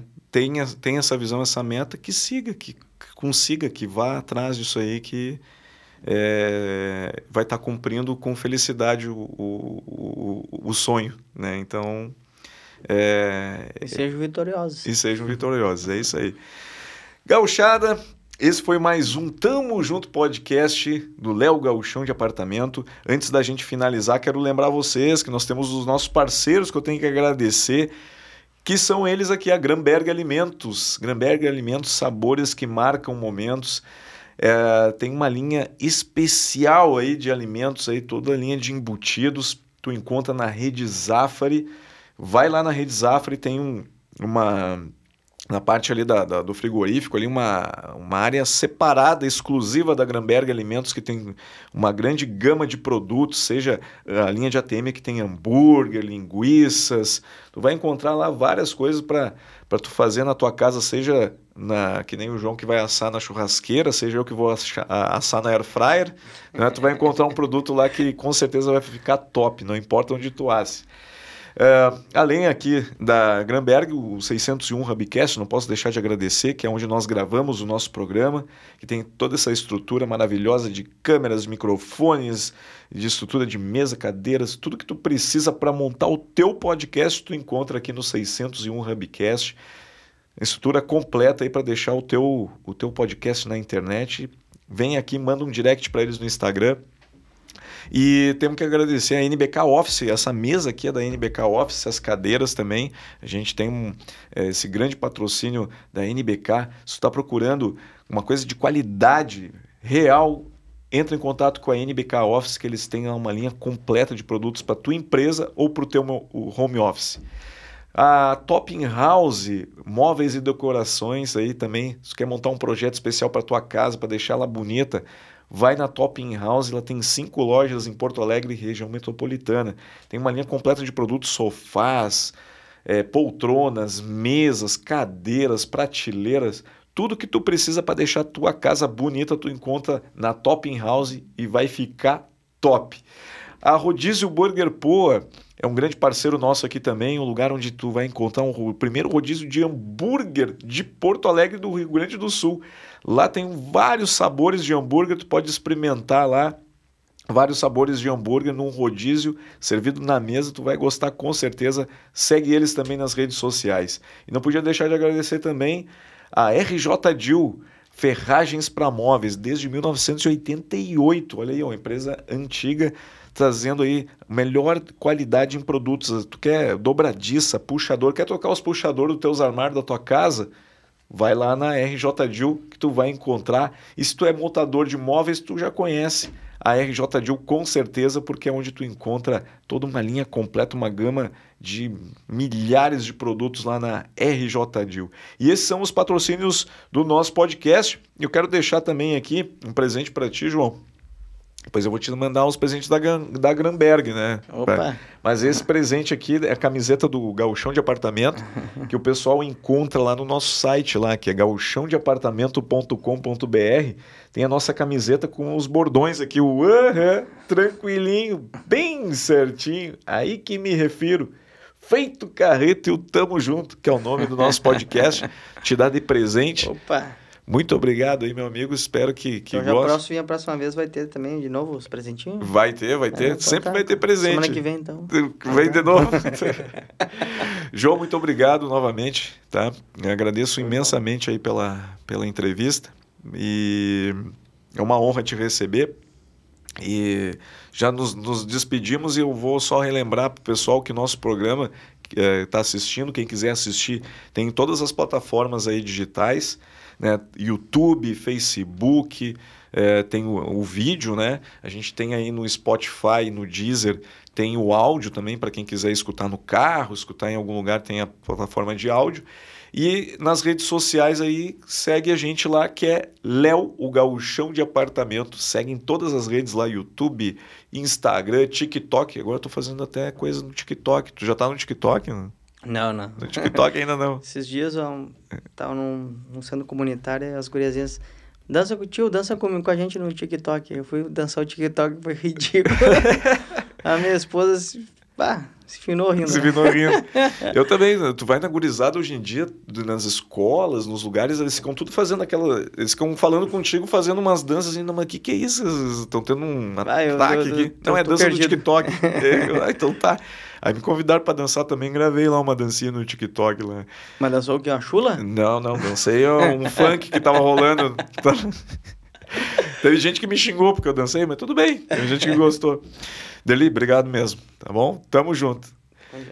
Feito Carreto Gauchada, até semana que vem. Esse é mais um episódio do Tamo Junto Podcast. Feito Carreto, tchau, tchau.